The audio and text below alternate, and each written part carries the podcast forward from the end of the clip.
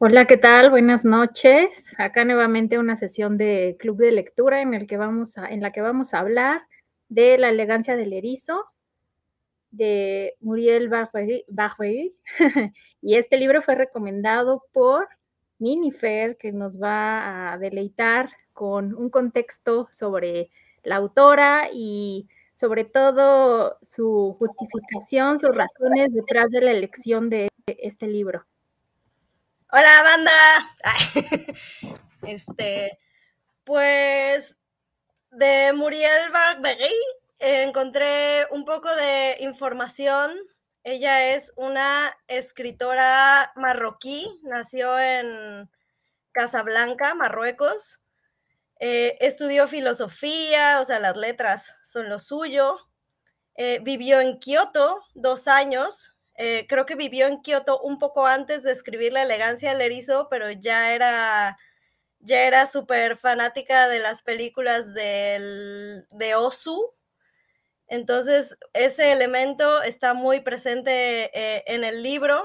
Em, este libro me lo recomendó mi querida amiga, bueno, ahorita se las presento, voy a seguir hablando del contexto. Eh, Muriel Barbery eh, escribió este libro eh, con una intención de enfatizar y como notar eh, un, ambiente de soledad que al mismo tiempo se va transformando en solidaridad y cómo personas de diferente contexto pueden estar tan unidas por el arte, por los gustos culturales en lo personal es un libro que, me, que siempre me llega a las fibras más profundas de mi corazón. Lo he leído dos veces y las dos veces tiene el mismo efecto en mí, eh, sobre todo al terminar. Y bueno, sobre este libro em, hay un, un eh, ¿cómo decirlo? Un dato curioso.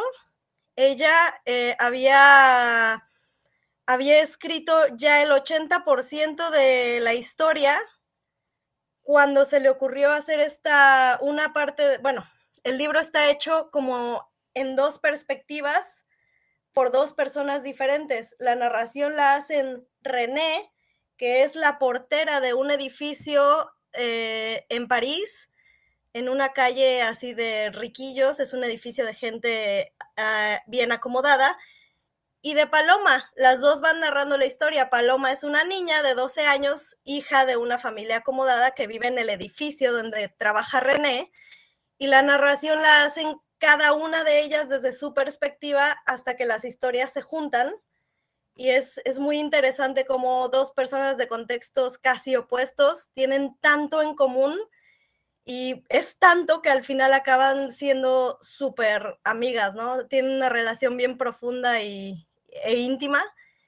Y este, pues, eh, Muriel Barbery escribió, estaba ya, les digo, con el 80% de la obra escrita, cuando se le ocurrió darle más importancia a Paloma, a la niña, y se le, se le ocurrió la idea de, de, hacer como estas, hay unas secciones donde Paloma escribe ideas profundas en un diario. Entonces, como el libro está dividido en, pequeñas eh, secciones, como ideas de cada una, a mí en lo personal eso se me hizo muy fabuloso porque es, es como fácil de leer. Terminas una idea, cierras esa idea, empiezas otra idea y van saltando de, en ideas de, de René y de Paloma. Entonces es muy dinámico, aunque no pareciera, porque tuvimos compañeros que les pareció una lectura pesada y está bien, o sea, no, no nos tiene que gustar todo a todos, pero a mí esa dinámica se me hace muy fluida. Entonces, eh, Muriel ya con casi todo el libro decidió meter el diario de Paloma y creo que le da un toque muy, muy importante y es, es un libro, como comentábamos hace rato, lleno de ideas profundas, muy profundas y pues este libro ahora sí, les voy a contar, es, también tiene una, un aspecto como muy personal, ¿no? Porque tenemos en mi familia un grupo de amigos, que es como si fuera una segunda familia, eh, que conocimos porque en general la mayoría de ellos inscribieron a sus hijos en la escuela de mis papás y con mis papás como directores y maestros de sus hijos se hicieron amigos. Entonces hicimos una, una, una segunda familia y es una segunda familia de gente muy lectora, en especial Sara. Sara Benavides es mi segunda madre, es promotora de lectura, es encantadora y es la que me recomendó este libro, pero me, insistieron mucho, yo como con encaso me hice de rogar un rato hasta que lo agarré y ya que lo acabé, se me hizo, se me estrujó el corazón de manera positiva. Es una historia agridulce, entonces se siente a ratos bonito, a ratos feo, pero te mueve todo, ¿no? Entonces, Sarita es la que me lo recomendó y estoy muy agradecida por eso y por eso vine con esa recomendación al club de lectura. Qué gusto, Sara. Hola, muchas gracias, Atenea, muchas gracias eh, a todos quienes hacen este, este programa y pues gracias especiales a Minifer. De verdad que con esto que dice y que menciona con respecto a cómo nos conocimos y cómo hemos construido una familia alternativa, digamos, una familia alterna, esta que no se rige por las cuestiones consanguíneas, sino por el amor, por el afecto. Eh, creo que es, es muy valioso contar en nuestro camino, el camino por la vida, con personas que nos podamos acompañar. Y sí hemos formado un grupo lindísimo, que fíjense que cómo va la cadena. A mí, bueno, me gusta leer, me gusta andar descalza, eh, me gusta eh, convivir con, mis amigas y con mis amigos y platicarles de lo leído, eh, con el único afán de, conformar como estos espacios habitables, estos espacios de conversación que nos hacen la vida pues un poco más amable, ¿no? Entonces, pues este libro llegó a mí también por una mm, amiga muy querida que se llama Adela. Esa cadena de cómo llegan los libros a cada uno de nosotros, a mí siempre se me hace muy particular y me gusta siempre que hablamos de libros preguntar cómo es cómo llegas a este objeto, ¿no? Tan, tan preciado y, y valorado por algunas personas y creo que es el caso el que nos une hoy a nosotros aquí. Sí, creo que es un libro que en general, por ejemplo, este grupo, esta segunda familia, nos pusimos de nombre Tutti la Fluti, porque somos la flota, ¿no? Entonces, entonces eh, siento que es un libro muy de Tutti la Fluti, que nos lo hemos ido recomendando entre todos. Y de hecho yo ahorita ya llevaba más de la mitad del libro eh, hace una semana y me di cuenta, perdón por lo que vas a ver, Adela, pero este es el libro que Adela le regaló a Paulina. Entonces, eh, son libros que hemos ido rolando entre todos y que, que creo que nos, nos ha, ha sido como un punto, al menos para mí, ¿no? Importante en común y de, y de unión, que ha sido también como un, un tema de plática recurrente, creo, ¿no? Sí, totalmente. Es un, es un tema de conversación eh, que siempre, al que siempre acudimos, porque al fin y al cabo, pues la literatura, pues nada más y nada menos que habla de la vida, ¿no? Así, ni más ni menos, como si fuera otra cosa. Entonces, cuando nos reunimos, ¿de qué hablamos los amigos? Y además, otro, otra cuestión que nos caracteriza nuestro grupo, pues, eh, que creo que tiene que ver mucho con, con, esta, con este libro, eh, son las voces, las diferentes voces y que todas las voces son tomadas en cuenta. Ustedes podrán ver que evidentemente eh, mi edad y la edad de Fer pues llevan bastante distancia. Eso no importa.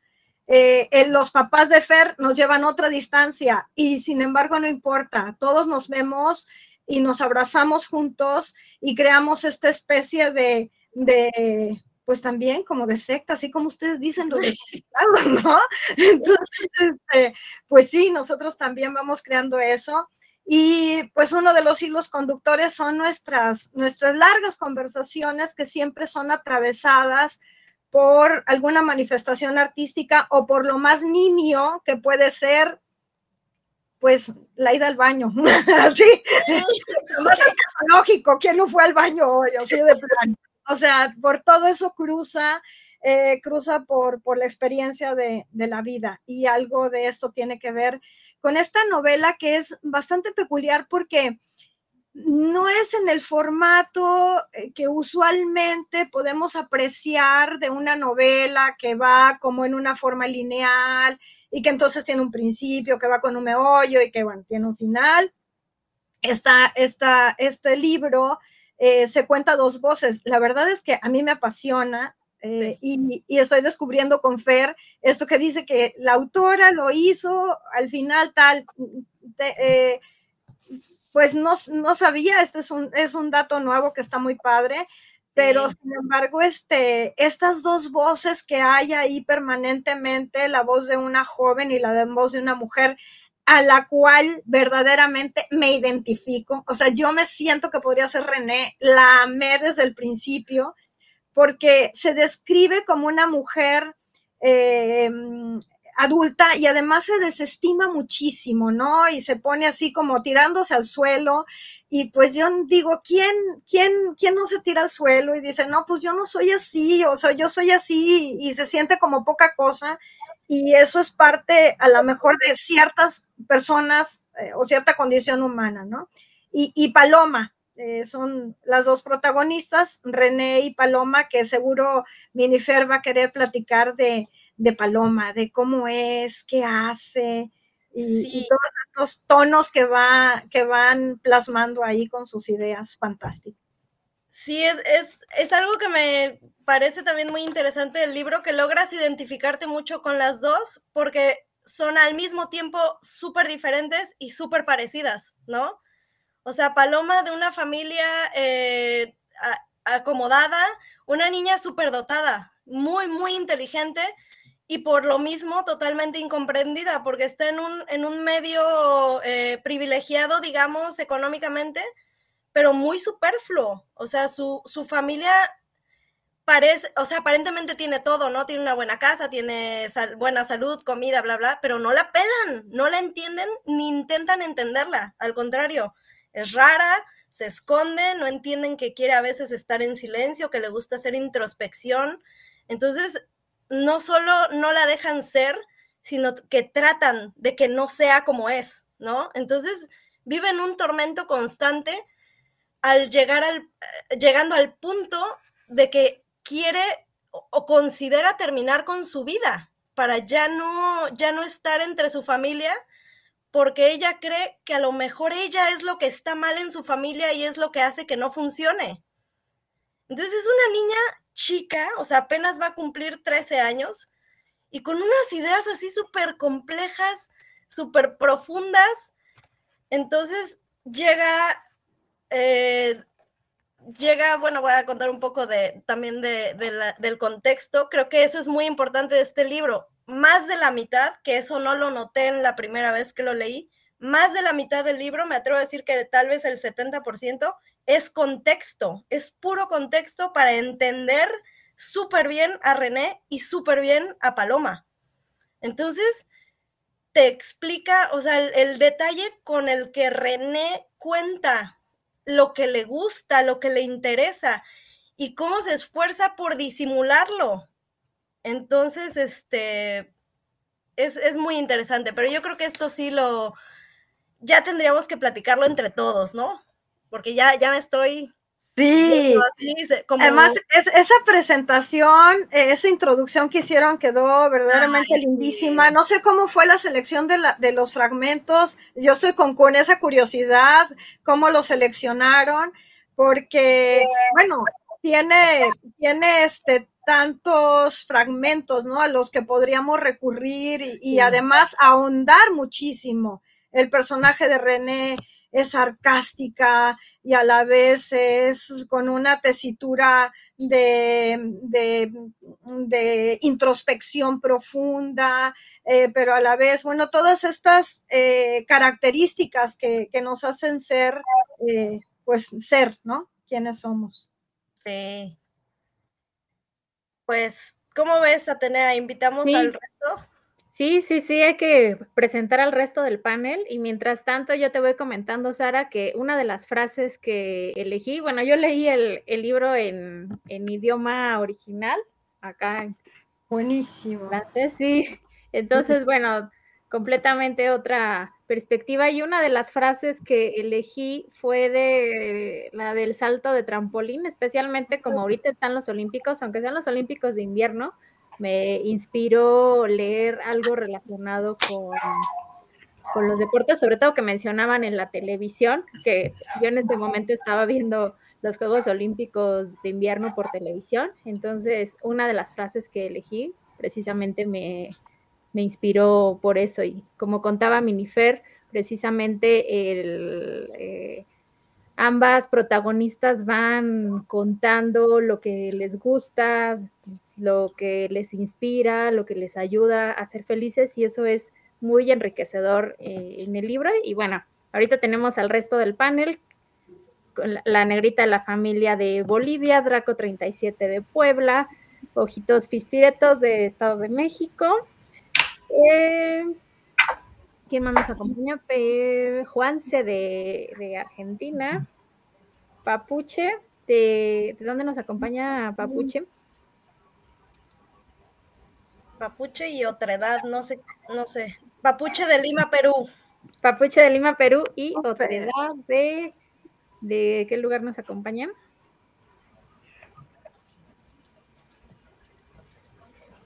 Otra edad de Ecuador. Excelente, tenemos un panel bastante, bastante multicultural en Latinoamérica y bueno, quisieran compartirnos las frases que eligieron, las impresiones del libro para poder empezar a dar más contexto.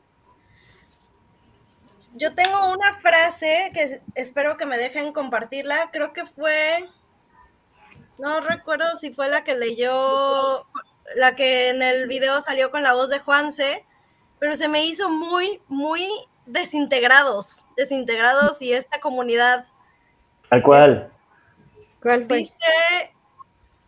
Esa la, la, la, creo que Papuchi le había recomendado, creo, o no me acuerdo. Puede ser, dice, genial.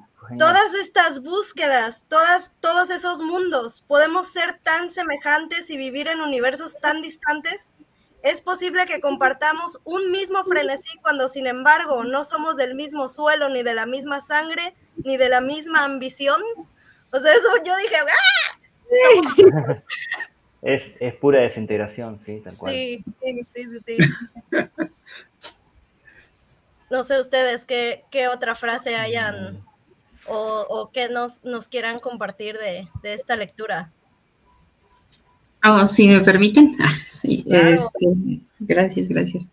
Yo les quiero platicar de cómo llegué al libro. Este, lo leí hace, también ya lo leí dos veces. Lo leí hace como 10 años. En ese entonces vivía sola en la ciudad de Toluca y em, empecé a buscar recomendaciones de libros. Y literal me fui a la Gandhi el comercial, espero que nos paguen, este, a ver libros y este, y lo empecé a, buscarlo, me encantó por la portada, de hecho fue eso, leí un poco la contraportada y, y me lo llevé, entonces estaba en una lista de recomendaciones. Y cuando lo empecé a leer, um, odié a Paloma, pero amé a René. Eh, esa fue la primera impresión. Yo, eh, bueno, desde uno de los de mis nombres favoritos es René, María René. Me dije, sí, tengo una hija, le voy a poner María René desde antes, desde muy, este, muy chiquilla.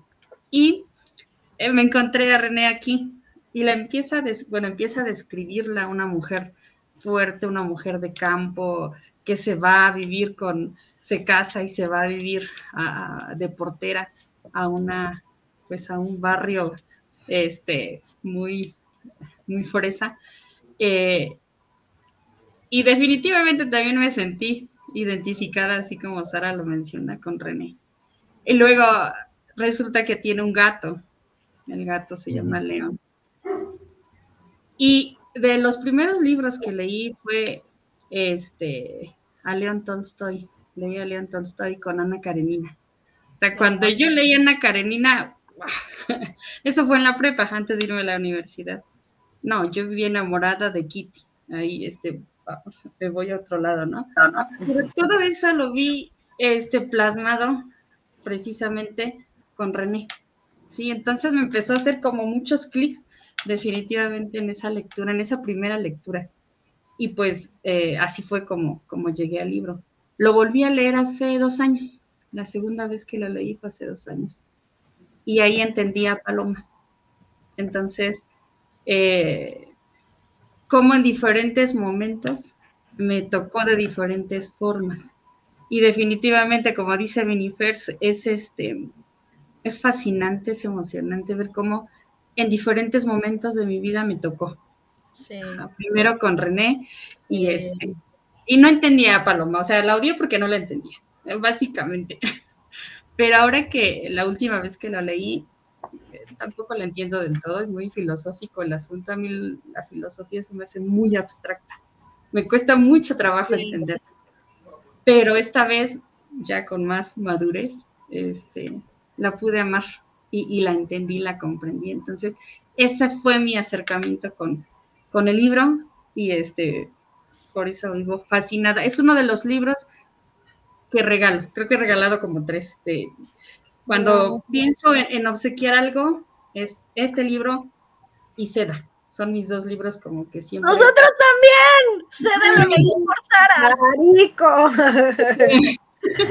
y entonces, este, pues es muy genial poder coincidir en esa, en esa parte, ¿no? La, cuestión de la desesperanza que en algún momento siente Paloma, eh, cómo la va llenando y cómo la va abrazando este René, aunque René no se da cuenta de lo que está haciendo, ¿no? Como esa desesperanza la va, este, siento yo como que la va abrazando y la va cobijando sin quererlo, al abrirle la puerta de su casa, de su departamento de su espacio, este, entra Paloma y se hace un encuentro maravilloso, una conexión, que ninguna de los dos, de las dos lo sabe, ¿no? Y este, independientemente de todo lo que, todo lo que está alrededor, aparentemente, este, Paloma llega a salvar a, René, pero es, es mutuo, es, esa conexión, les digo, a mí se me, se me hace maravillosa. Y creo que ahorita que decía Minifer que, este, que fueron historias separadas, pues no sé cómo le hizo, porque definitivamente eh, lo llegó a ensamblar como un rompecabezas. Cuando ellas dos se juntan, este, tiene mucho sentido y pareciera que están juntas desde siempre. O sea, obviamente lo plasma, ¿no? Pero parece que está pensada así, ¿no? Sí. y pues, sí, o sea, empezó, llevaba ya casi todo el libro y decidió hacer ese cambio y tuvo que modificar prácticamente todo precisamente para que tuviera esta misma línea que, que es la que leímos, ¿no? Que las dos historias por separado al final pudieran unirse, pues así, ¿no? De manera tan armoniosa. A mí me parece armonioso, ¿no? No, y además es muy enriquecedor tener este diario, tal como mencionaste hace rato, Minifer, porque le da, a mí me pareció que le da dinamismo y la oportunidad de em, ser más empáticas con, con, Paloma. Me quedé con la duda, ojitos, porque además de la madurez que de cuando lo leíste después, ¿qué otro detalle hizo que entendieras mejor a Paloma?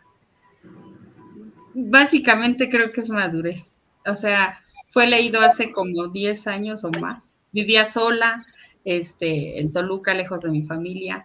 Entonces, por eso me sentía muy identificada con, con, René. y, ahora pues estoy, volví al seno familiar. y este, de alguna u otra manera, creo que fue una madurez emocional. Me aprendí a comprenderme, ¿no? Y, literal le saltaba las páginas. Paloma, de ni le entiendo. Yo creo que ahí es donde empieza alguien que dijo, ¿no? A lo mejor se le hizo muy pesado. A mí al principio sí, pero me enamoré de René. Entonces no importaba Paloma en ese momento, en esa primera lectura. Sí, lo siento.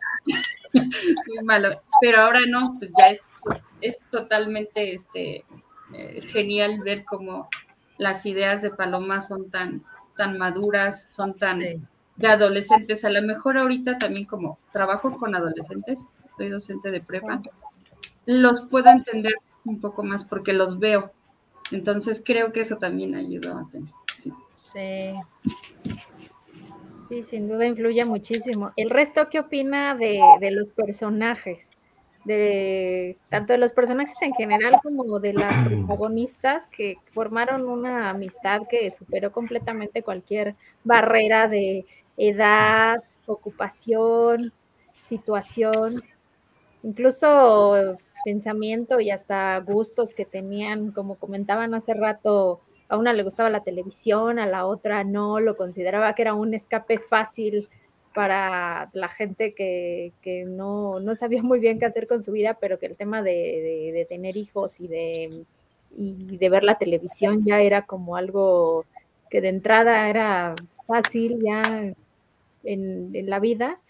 Y bueno, como a otra le, sí le, le encanta la televisión, la música, tienen gustos muy diferentes y aún así lograron mantener una amistad entrañable ¿Ustedes qué opinan tanto de las protagonistas como del resto de los personajes y de la, influencia que tuvieron en, en las vidas tanto de René como de...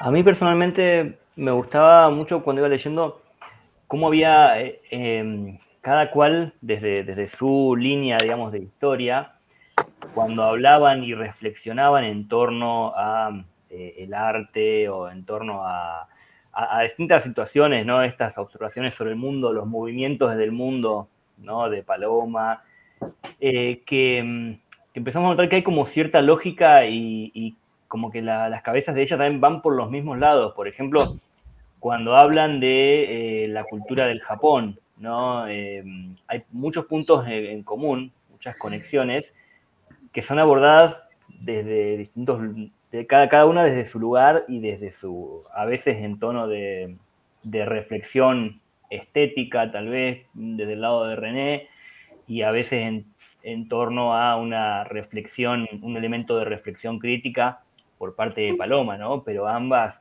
se ponen a hablar acerca de esto, como la cultura del Japón, la cultura del té, el valor del arte desde la música, eh, el, el, canto, Em, las artes plásticas, ¿verdad?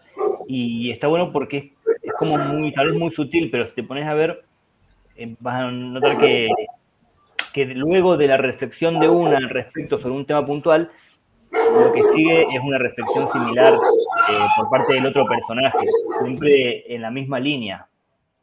Eso me, parece que es como una, un, un, detalle que está presente en todo el libro. Sí. los personajes trabajan en pos de, presentar ciertas temáticas, cada cual desde su lugar. Eso me, pareció bastante, un logro, digamos, literario bastante interesante por parte de la autora, ¿no? Plantear estas subtramas, estas, eh, estas argumentaciones. Sí, sí, sí. ¿Ustedes qué opinan? noches. Estoy muy contenta de compartir esta noche con, personas nuevas aquí en el club, muy, muy honrada también eh, con, las nuevas personas. Y respondiendo un poco a Atenea, pues me parece que tanto René como Paloma eh, son, son personajes que se esfuerzan, ¿no? Se esfuerzan por, por ocultar lo que, lo que son porque tienen cierto temor a ser vulneradas, ¿no? Eso, eso me ha pasado a mí y creo que, nos pasa a todos en, determinados momentos de nuestra vida. Nos cuidamos mucho, ¿no? De mostrarnos tal y como somos. Eso me ha cautivado de ambos personajes. Eh, me llamó mucho la atención que la escritora sea filósofa y que pueda encontrar enclaves de empatía tan, tan claros en cada uno de los personajes, ¿no?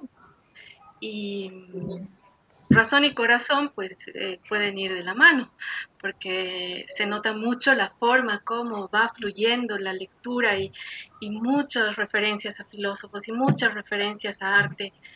Eh, yo no pensé que el libro era así, pensé que iba a ser mucho más mm, fluido, pero ciertamente es un libro que se toma su tiempo porque si uno quiere imbuirse en, el, en la lectura y en lo que están tratando los personajes tiene que salir de ahí e ir a, buscar eh, pues de qué pintor estamos hablando, cuál es la pieza que se está escuchando, eh, cuál es el libro, dónde está en el libro la frase y me ha parecido muy muy lindo el libro y, en ese sentido pues muy contenta de, cómo ha sido eh, también la recepción del club en este sentido. Sí, sobre todo lo que comentas de filosofía, a mí al igual que, a Ojitos, me costó mucho trabajo, sobre todo y llevar esa parte muy fluida cuando hablaba de la fenomenología o al inicio que hablaban de, Marx y del capitalismo. La verdad es que eso a mí como que me costó un poco de trabajo así de eh, digerir.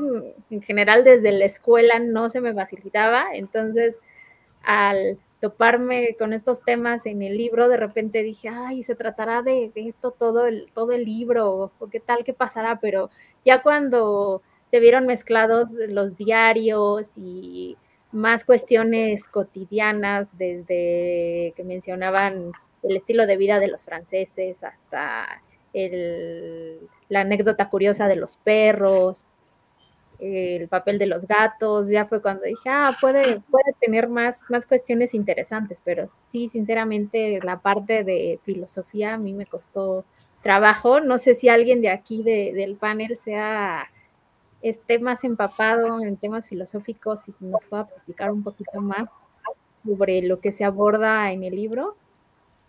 No, para mí también esa es la parte más pesada y es el inicio, es, es, es es como muy avanzado, ¿no? Entonces, leía y me regresaba y volvía a leer y el diccionario, porque son cosas complicadas, ¿no?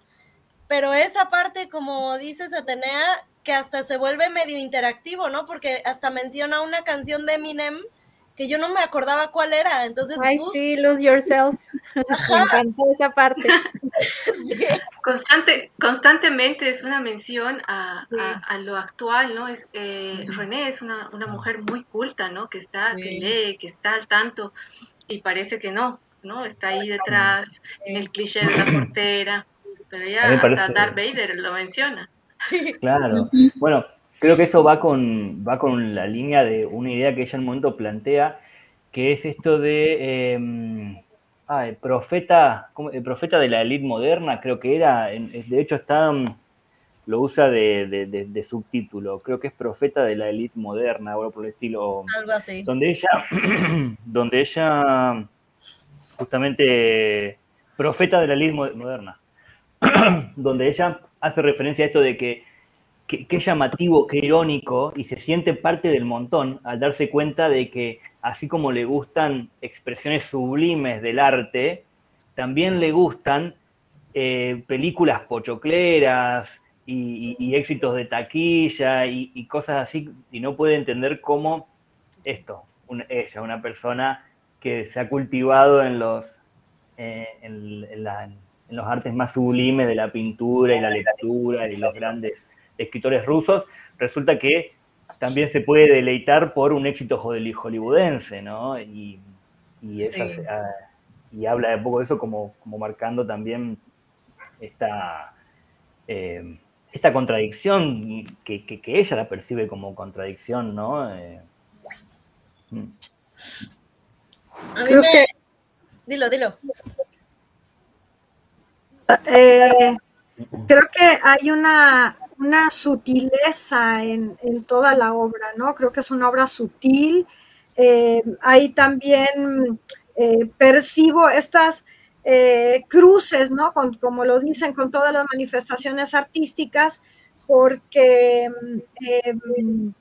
por su misma sensibilidad, ¿no? Que fue como ella fue como construyéndose y creo que es un gran pretexto de la, de la escritora como presentar estos dos personajes, jugar con ellos para expresar eh, y cuestionar todo. Más que nada creo que cuestiona todo.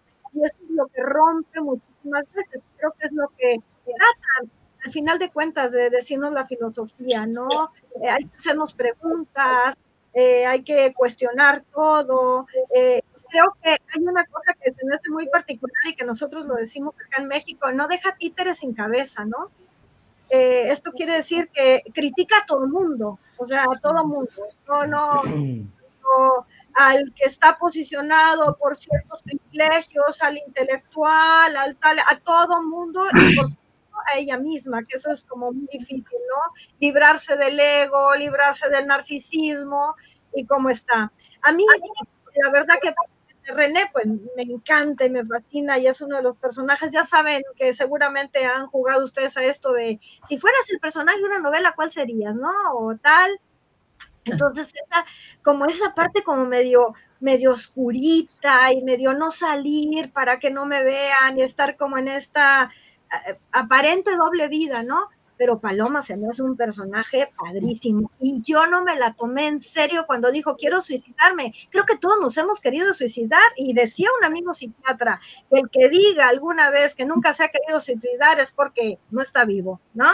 O sea, me quiero por lo que, bueno, a quien no diga, este, yo no me he querido morir, pues porque no está vivo, pues, porque este, creo que una persona viva, o se quiere morir por algún imprevisto, alguna cosa, y hay eh, esta idea de, bueno, eso es de psicoanalistas, yo no sé si sepan ustedes, o de psicólogos, una cuestión así, de, de la, y bueno, la filosofía lo dice, ¿no? La muerte del padre, ¿no? Hay que, que tiene que terminar uno para que el otro fluya y nazca y florezca, ¿no?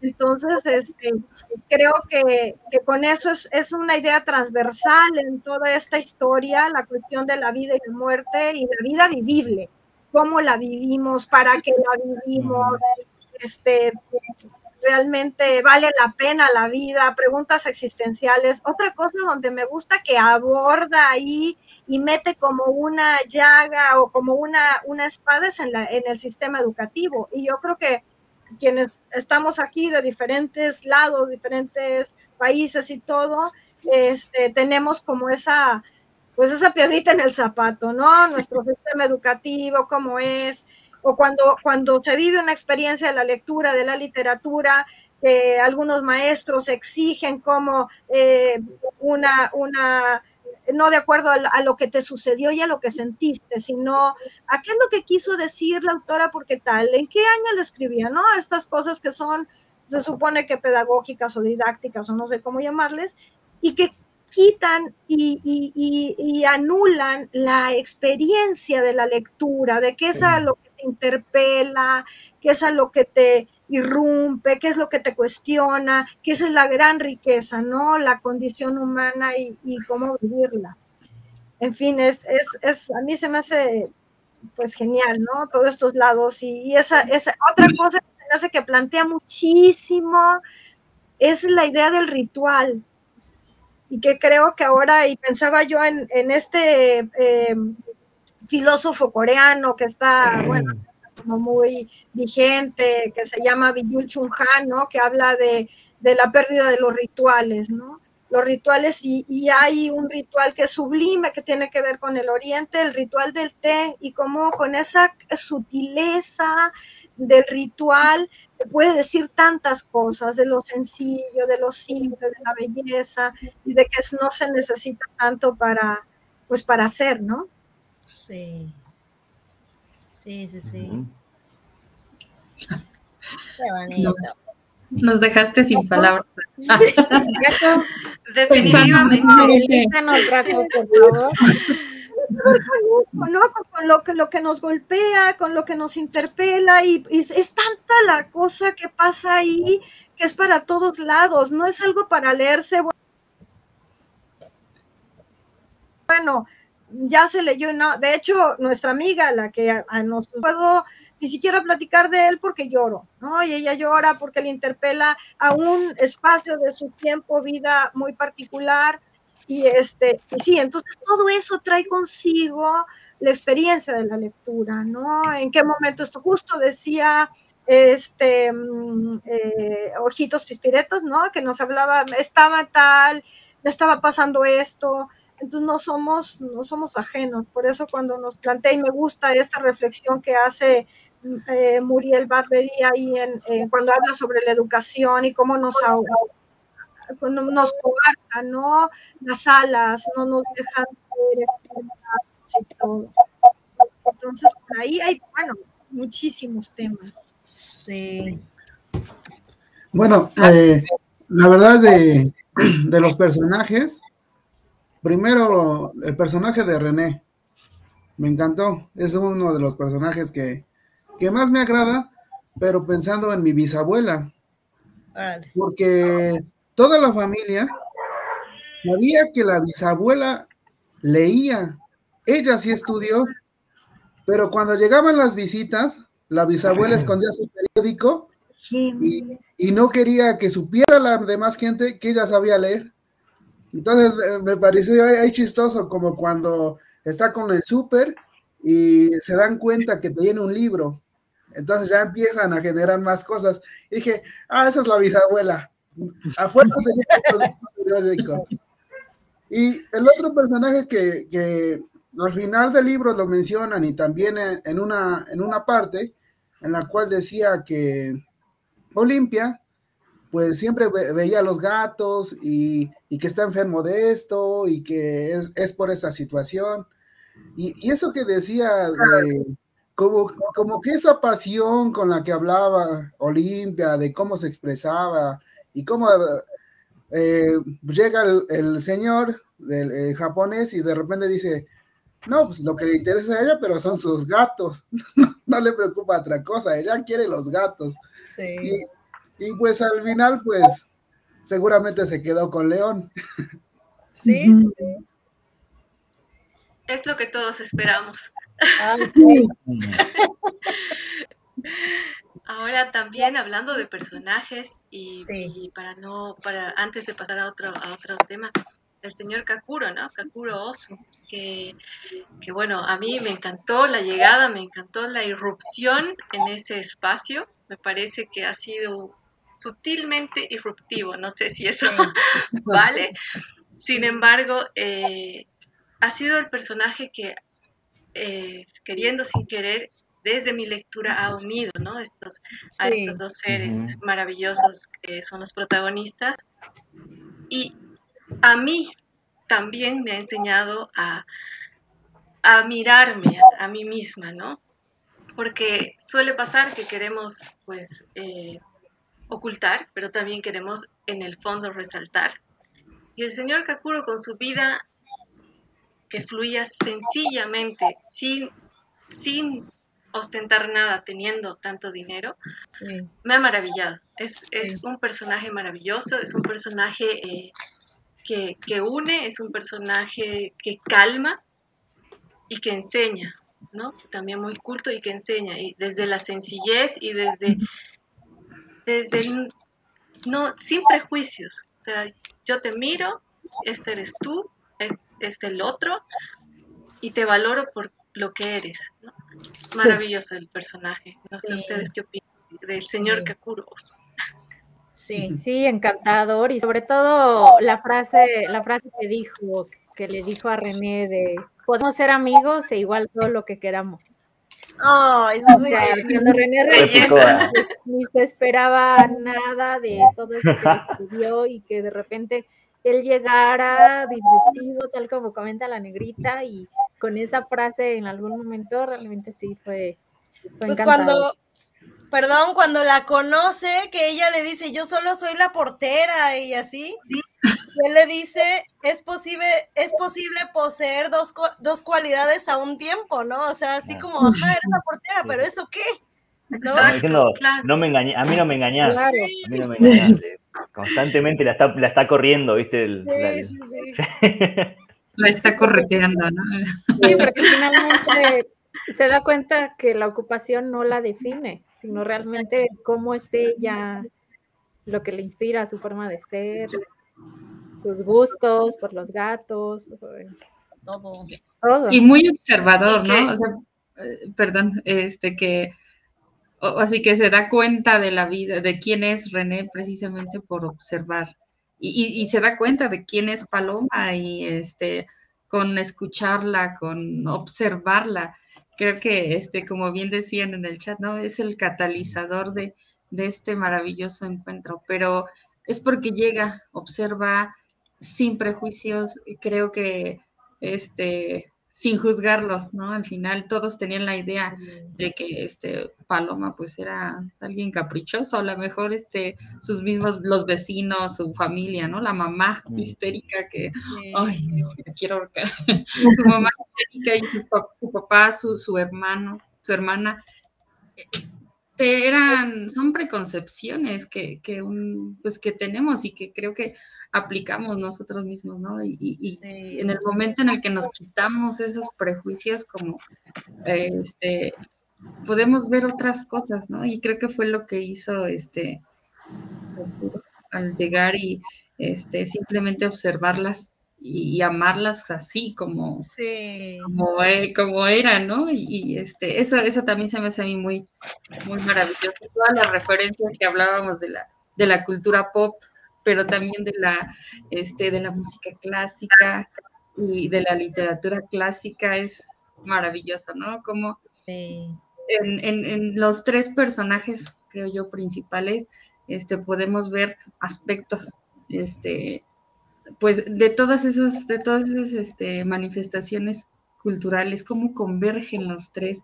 Y es, y es maravilloso, ¿no? Porque a diferencia, por ejemplo, del novio de la, de la hermana, que, se creía es filósofo y eh, intelectual, pero estaba encajonado, ¿no? Estaba encajonado y, y, este, y ellos tan diversos pueden llegar a ser más ricos culturalmente, ¿no? Y a veces creo que nos pasa eso, de que nos encajonamos y, este, y no podemos ver más allá y, darnos cuenta que la riqueza este, cultural está en eso, en poder compartir, ¿no? Y creo que en caso es eso, nos permite abrir nuestra mente, A lo mejor este, de otra manera. Y, y sí, el personaje de el señor Oso es maravilloso, porque a mí me gusta que justo que, mm, eso, hablando del señor Osu y, René, en una parte cuando ella va mm, a, comer, a cenar a la casa de él, em, recuerdo un detalle que me, gustó mucho, que creo que suma a, toda esta, esta ironía con la que está encarado ¿no? el, libro, em, que ella en un momento, no sé si el señor le, le sirve saque y algo más, y ella cuando lo prueba piensa, o sea, lo que está pensando, piensa que está pasable eso que está tomando, tomando o comiendo, está pasable. Y me, llamó mucho la atención, me interesó porque noté cómo, aunque la escena fuera súper avasallante, ella está cenando, no está acostumbrada a cenar con un rico en un departamento lujoso, etcétera, ella no pierde su cualidad, su esencia, que es esto de reflexionar, o, o ni siquiera, no es que eh, la situación la lleva puesta y ella cae rendida, enamorada de todo, fascinada por los lujos, en absoluto. Se toma un trago, creo que era de saque, y piensa, mm, el saque está pasable, o sea, eh, no es que, está uh, a sus pies, no, no, nunca. Ella siempre en otro lugar, ¿viste? Donde no, no ruega nada y no, cae nada. Sí. Es, es muy extraño. sobre todo entrañable, entrañable personaje. Y también no sé qué les parece Manuel. Bueno, es que podemos pasar como muchas. Es que esa sesión debería hacerse como de varios días, porque este Manuela, a mí me cae también Manuela. Ay, a mí también, sí. sí, ¿A poco no? Es, adorable. divina. Además, es dentro de, del relato también es fundamental, ¿no? Cómo, Muy importante. Cómo es la única amiga que, que, René considera, ¿no? Y hay una frase hermosa que dice, tengan un amigo y escójanlo bien. Estoy parafraseando, no, no sé bien. Y es tan, tan, a mí me ha llegado tanto porque es cierto, ¿no? O sea, esos amigos que están ahí, que, que van a, sabes que van a estar, pero además que ah, me da fuerza ese personaje. Sí. Súper trabajadora, y se da sus gustos, o sea, cada preparado que hacía yo lo quería probar, ¿no? O sea, es, eso que te quieres meter y decir, yo también quiero, y querer estar ahí sentadas en, la casa de René, al lado de, ellas dos, eh, no importa, escuchando, pero comiendo y tomando ese té. Sí. Maravilloso. esos momentos sí me han imbuido en el, en el cuento como para estar en el chismecito agradable con dos seres maravillosos. Sí. Aparte, yo, yo tuve un, no me acuerdo si fue un maestro o amigo de mis papás que decía que la elegancia no es vestirse con ropa lujosa ni andar muy acá, sino es una actitud. Y la actitud de Manuela es súper elegante. Ella es súper elegante. Sí. Aristócrata. Sí. sí, ella le decía que era aristócrata. Y además también el, eh, destaca como el registro de su, de su voz, ¿no? Que ella venía, de, también podemos hablar de migración, ¿no? De migración, este, sí, cruza tantos y tantos temas eh, para, para, charlar. Pero sí. Manuela también se me hace entrañable.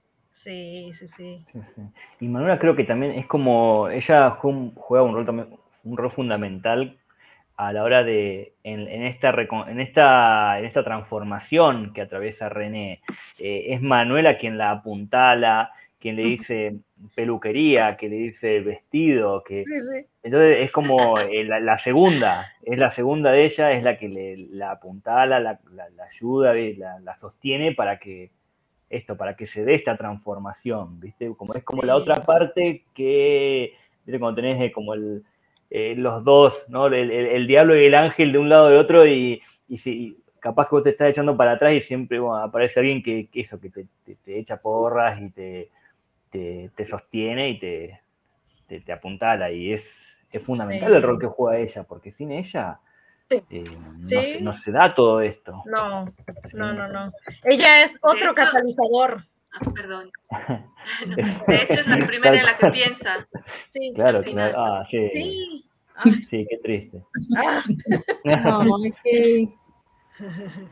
sí, sí, sí, Es cierto. Es una amistad genuina. Sí. Pero qué bonito final, ¿no? Perdón. Qué bonito final. O sea, es um, muy sorpresivo, pero. Totalmente Ah, sería genial solo pensar en, tu mejor amiga y, mm. y ya, dejarte ir sin tanto estrés. sí, eso sí. es, un, es un muy buen final en ese, obviamente que yo como este, y me lo hubiera imaginado, pues, este, hubiera querido otra cosa, Pero al final es, muy bueno, es muy, muy bueno porque eh, se va tranquila, en paz. Este, y creo que concluye con lo que con lo que ella es. O sea, a lo mejor en algún otro momento hubiera creído yo que fue inconcluso, o sea, que, se quedó como a la mitad. Pero no, cada, cada quien tiene sus ciclos y a lo mejor este, el de ella fue ese. No sé, este, me quedó un sabor muy, agridulce. Pero me es agridulce, sí. sí, sí. Totalmente. me, gustó, me gustó. Y les digo, salva a Paloma de alguna u otra manera. Es, maravilloso ese, ese final. bueno, desde la segunda lectura, la primera no, no, me pareció. Ah, me ayudó mucho y tomando un poco esta idea, si me permiten, de, ojitos pispiretos ahora, a esa frase, ¿no? Hablábamos al inicio de la frase, de las frases que nos gustaron y una de las que a mí me pegó de inicio fue dentro de estas ideas profundas que empezó Paloma, eh, lo importante no es morir ni qué edad uno muere, ¿no? Sino lo que está haciendo en el momento de, de su muerte. Y pues pasa eso, cuando uno lee y, va leyendo y acompañando ese fluir, ese irse de René, pues es, cierto. ¿Qué estaba haciendo René? Porque uno, yo me pregunté mucho, ¿no? ¿Qué, hago? ¿Qué estoy haciendo? ¿Cómo es mi vida? Y tampoco, o sea, ¿qué, ese común de la existencia que tenemos, ¿no? Ese, ese pensar y repensar y reflexionar en, la muerte, porque eso es constante. ¿Qué estoy haciendo? ¿Y qué estaba haciendo René? Eso me consoló. Pensar qué estaba haciendo René, cómo estaba René, me consoló mucho en ese momento. Me autoconsolé, porque sí me dolió. sí. Sí, sí duele. Y en el caso de Paloma, que como que ya empezó a valorar la vida, Después de que desde un de que desde un inicio era total incomprensión, que se llevaba súper mal con la hermana, que tampoco entendía a sus padres, nada más seguía sus rituales y ella, tal como comentaron hace rato, se sentía totalmente fuera de. Al final, con todos los cambios, con la amistad que tuvo con René, dio completamente otro giro a su vida. Eso, eso yo creo que es muy valioso. Caso como en el de René, que, de alguna manera se sentía poca cosa, incluso no merecedora de, del cariño de, del, de Kakuro, y, diciéndole, no, pues es que si es tu cumpleaños, seguro tienes otros amigos a quien invitar, ¿no? O sea, como, ¿por, qué, ¿por qué me volteas a ver? ¿Por qué a mí? Sí. que yo esté? O sea, eso fue así como, y cuando, cuando en realidad, pues él se moría de ganas que ella celebrara con él su cumpleaños. Entonces, realmente, ambas protagonistas rompieron paradigmas en ese, en ese aspecto que, aunque creyeran que su vida se estuviera derrumbando por sus circunstancias, al final se dieron cuenta de, qué manera podría ser, podría ser valiosa. sí. Vale la pena rescatar. Em, yo creo que es un. Hay algo que, volviendo a la muerte de René, así, con todas las letras, eh, spoiler, ¿no? Em, me pareció muy interesante esto, esta este elemento que utiliza la, autora de que también es como una, una, ¿cómo se dice? Me parece que es algo como una reflexión filosófica. Es esto de poder eh, irse en paz y poder cerrar y poder despedirse de los otros. Entonces ella ahí hace un recuento de las personas que le importan y piensa, al nivel de pensar, eh, esto, mi gato seguramente ha adoptado por Olimpia, que va a ser eh, veterinaria, no va a estar cuidado mejor por nadie. Em, bueno, y, va nombrándolos a todos, ¿no? Y, va despidiéndose en paz, como también dando a entender eso, esa de, decir, bueno, eh, los objetivos que, ha cumplido, las, relaciones que ha generado y, dejarlo ir, ¿viste? E, esas son cosas que reflejan una, una mente en paz, que no hay resentimiento, que no hay, y bueno, que va hacia, hacia otra, otro plano, digamos. Eso, eso me pareció re, interesante, cómo está pensado, como un recuento de sus relaciones y sus despedidas.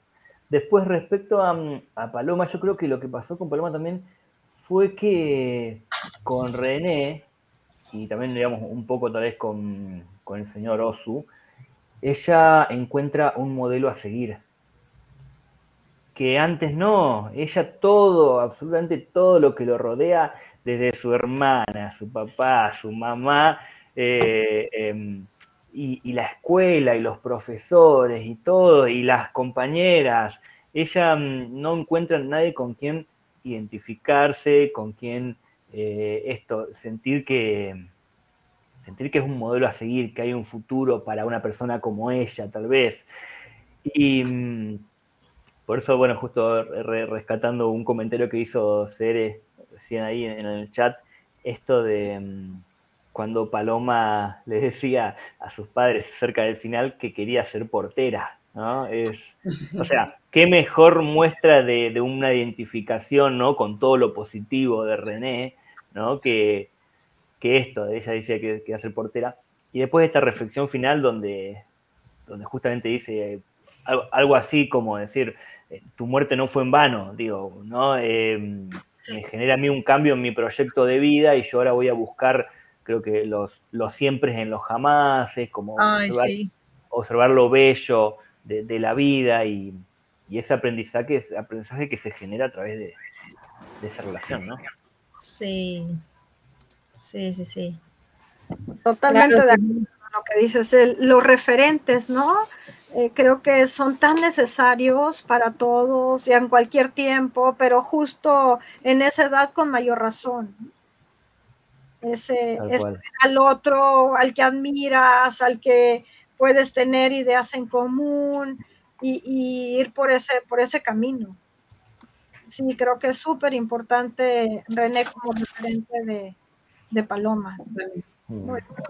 Y sobre todo, ahorita que, leía el comentario de Ceres y escuchaba a Juanse, ¿no? Dice, como cuando uno quiere ser, como cuando es joven, adolescente, niño, quiere ser el que despacha la, la gasolina, el que la portera, el carnicero, pero no es por lo que hacen, es por lo que son. ¿no? Como no es que quiera ser el médico porque este porque ve un médico muy estresado y enojado, a lo mejor al médico el que fue a ver fue un muy buen médico, ¿no? Y, como de adultos este podemos llegar a ser pues de alguna u otra manera referentes en algún sentido, pero tiene que ser desde desde la felicidad, desde la transparencia, de poder transmitir lo que, lo que hacemos, ¿no? Ahorita veo a Beso Fantasma que, llegó y, que trabaja ella en la fábrica de la felicidad. Queremos ser como Fantasma. Este,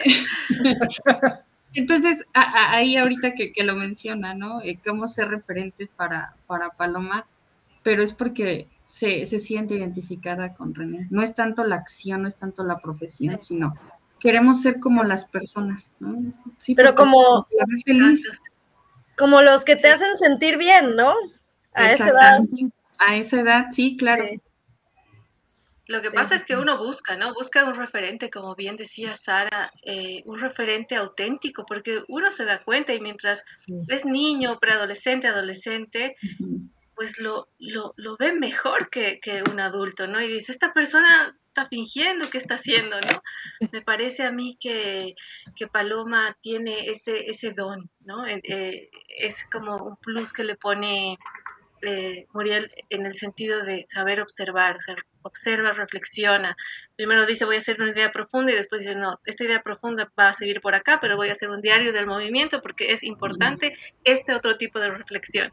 Entonces, eh, busca referentes, sí, y encuentra en, en René sobre todo, aunque en el señor Kakuro también, autenticidad. ¿No? pese a ese, ese querer ocultarse de René, la ve y dice, ah, mira, esta señora sabe mucho y yo quiero ser como ella, ¿no?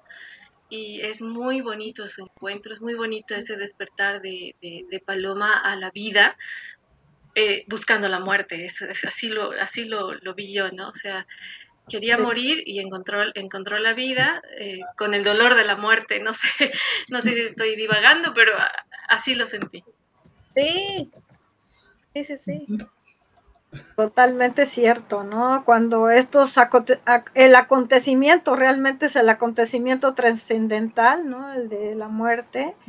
Este ese encuentro, yo, yo también me, me, gustó, sí, desconcertada, pero, pero creo que lo sentí muy lógico, igual como ojitos pispiretos, así como decir, sí, claro, tenía que pasar eso para que esto cerrara de alguna manera este, la, idea y el planteamiento filosófico como tal, ¿no? ¿No? Que, eh, morir para dejar nacer a otros, ¿no? Para abrir el camino, abrir los espacios, creo que sí. Yo creo que mm, hay, como una, mm, si prestamos atención, una, vez que ya uno, uno sabe el final y te pones a, a ver de vuelta algunos elementos que son recurrentes en la novela, eh, eh, yo encontré como una relación, ¿viste? Eh, ella se, cuando ingresa la segunda vez, creo que es la segunda vez, a, sí, cuando va a ver la película justamente de, de las hermanas Munakata con el señor, con el señor Ozu, suena una música cuando entra al, departamento. Y esa canción es la canción que puse en la intro, que es El Lamento de Dido, que es una ópera de Purcell del 1600. El lamento de herido, no se voy a buscar rápidamente cómo era. Em, la letra, justamente, yo cuando la vi dije, mmm, mirá vos, y el final, el lamento de herido también se llama eh, cuando yazgan la tierra, así se le dice. Entonces, y dice, ¿no? Español, bueno, em, tu mano, Belinda, la oscuridad me envuelve, en tu seno déjame descansar, mal quisiera, pero la muerte me invade, la muerte es ahora una bienvenida visita. Y después dice esto de, eh, cuando ya haga en la tierra, mm, recuérdenme, pero olviden mi destino, entre otras cosas, ¿no? Bueno, entonces, leyendo eso, pensando en esas frases que son parte del lamento de Ido, eh, y después leyendo el destino que corre René, es medio, yo pensé medio como una especie de, premonición, tal vez un, dato que no es casual pensar en esa canción. No es casual, ¿no? Eh, es un elemento que cuando lo relees, bueno, cobra otro, cobra, otro sentido. Totalmente, es que, ¿sabes qué? Que está, está lleno de guiños y, de, está lleno de guiños el libro, entonces tiene además tantos elementos simbólicos que justo tú rescataste, se me hace padrísimo. Y, hay, hay, como muchos guiños. Estaba eh, leyendo yo también sobre este libro que, cita del, del té, el árbol del té, que, es ah, fantástico. Sí, por ahí fíjense que este, me fui a buscarlo hace tiempo y hay un diseñador que se llama Isidro Ferrer que me gusta mucho y para una editorial que se llama El Zorro Rojo, que es una editorial española que tiene libros padrísimos y todo, este, Isidro Ferrer hizo un libro sobre el libro del té. Entonces hay un videíto ahí que saca el Zorro Rojo que los invito a que lo vean porque está de verdad fenomenal este, habla de, las sutilezas, de lo sublime, y sí está plagado de guiños, entonces hay que ir como, como muy despacio leyéndolo de nuevo, yo creo que voy a hacer, merece una, de nuevo otra lectura, este, porque sí, vale mucho la pena, este, vale la alegría, como dice Adela, ¿no? Este libro. Definitivamente, me parece, me parece que esos guiños son eh, eso que, te, mueve a buscar y, a, mí me movió y yo sé que a muchos de ustedes también y, como dice Sara, ¿no? Vale la pena, vale la pena. Eh, le comentaba a Juanse internamente cómo me divertí buscando eh, el bodegón de, la naturaleza muerta de, de, cómo, de Peter Klaas y yo entro y yo dije, ah, va a ser fácil, es un limón que está ahí a medio cortar, había un montón y yo leyendo a la derecha o a la izquierda y me pareció maravilloso porque dije, esto es un juego, esto, esto, esto es un juego y esto es una invitación a que siga indagando, a que siga entrando, a Juanse que es músico, pues la música lo, lo movió, a mí que soy súper visual me, me, movió eso y a cada uno, ¿no? Es, es bien, bien personal y, muy interesante en el libro. Me encantó eso. Por eso digo que es un poco interactivo, te pone a buscar otras cosas, ¿no? Sí, sí, sí.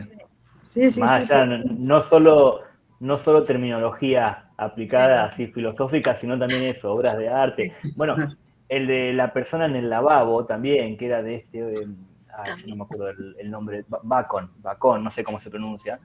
Eh, también, viste, ese momento, eh, eso lo, reflexiona Paloma. Paloma está pensando justamente que está en el baño, creo, y, habla de que tienen un cuadro de Bacon. Y, yo me dije, viste, claro, y, paro y lo busco. Es como que es genial porque, porque realmente te, da una imagen visual. Yo no me esperaba lo que me encontré, no me esperaba lo que me encontré, realmente es, tal cual dice Paloma, una, persona toda así como transfigurada, ¿no? Con el, y justo hablaba sobre el movimiento de baile que había habido eh, con los perros, ¿no? Abajo en el, hall de entrada. Y, fue extremadamente gráfico. Fue extremadamente. Cuando, cuando ella dijo esto de que lo que pasó con las dueñas de los perros abajo, ese cuadro de Bacon, fue como ir a eso y decir. Eh, eh, son palabras, una metáfora muy clara, no sé, es muy, muy gráfico. Sí, sí, buenos, o cuando, cuando va a cenar al restaurante con Kakuro, que le recuerda a Blade Runner. Yo no tiene tanto que la vi por primera vez y fue clarísimo. O sea, me, quedó la imagen clarísima. Sí, es, muy divertido eso. Sí, además la autora cómo va describiendo los ambientes, que realmente realmente te transporta a la, a la escena de lo, de lo que está viviendo, desde lo de los perros hasta la casa, cada detalle del ritual, de, sus, de los rituales de sus padres, de cómo vivía René, de, la cultura japonesa, que queda muy claro que la autora siente esta gran inclinación por la cultura japonesa, incluso más que por la francesa, diciendo que la, cocina francesa es pretenciosa, mientras que la, japonesa realmente es, es divina. Y ahí hasta, hasta me entró la duda así de, ay, ¿tendrá algún origen japonés? Y bueno, ya que, ya que Menifer nos platicó realmente de dónde provenía ese gusto y, el hecho de haber vivido allá, cómo provoca que también adoptes mucho de esa cultura y, dejes incluso la que, la que te vio nacer, y si no es la que te vio nacer, la que te vio crecer, en el caso de, de la autora. Claro, de, esa cultura creo que rescata, además de todo esto, el poder de la contemplación, ¿no? De poder solo contemplar. Creo que tiene esa gran capacidad también para contemplar la sutileza eh, que hay ante el mundo y ante los acontecimientos, ella contempla. Sí, creo que eso es, está padre. Y fíjense que de Muriel Barberí, eh, yo leí otra novela que me encantó que se llama eh, Rapsodia Gourmet. Entonces creo que también tiene como esta, esta cuestión porque eh, seguro que ustedes degustaron entre, bueno, ya, ya, ya lo comentaron, ¿no? Eh, los olores de las sopas o de todo esto. Es más, lo que le hace al gato, ¿no? Todo sí. se este, sí, y este, e, este libro de Rapsodia Gourmet también está muy padre. Es de un, un, un, chef que yo no sé si será este hombre que está por morirse, este, no me acuerdo ahorita cómo se llama, entonces, eh, él está buscando el sabor primigenio. Entonces, es un chef que busca cuál fue como, como este, este sabor que a él le despertaría el volver a sus, a sus, pues, sus recuerdos más, más antiguos.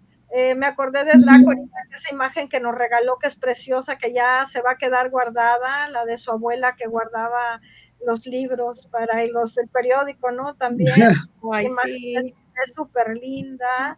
Digo, con todo lo que, con, todo lo que conlleva, ¿no?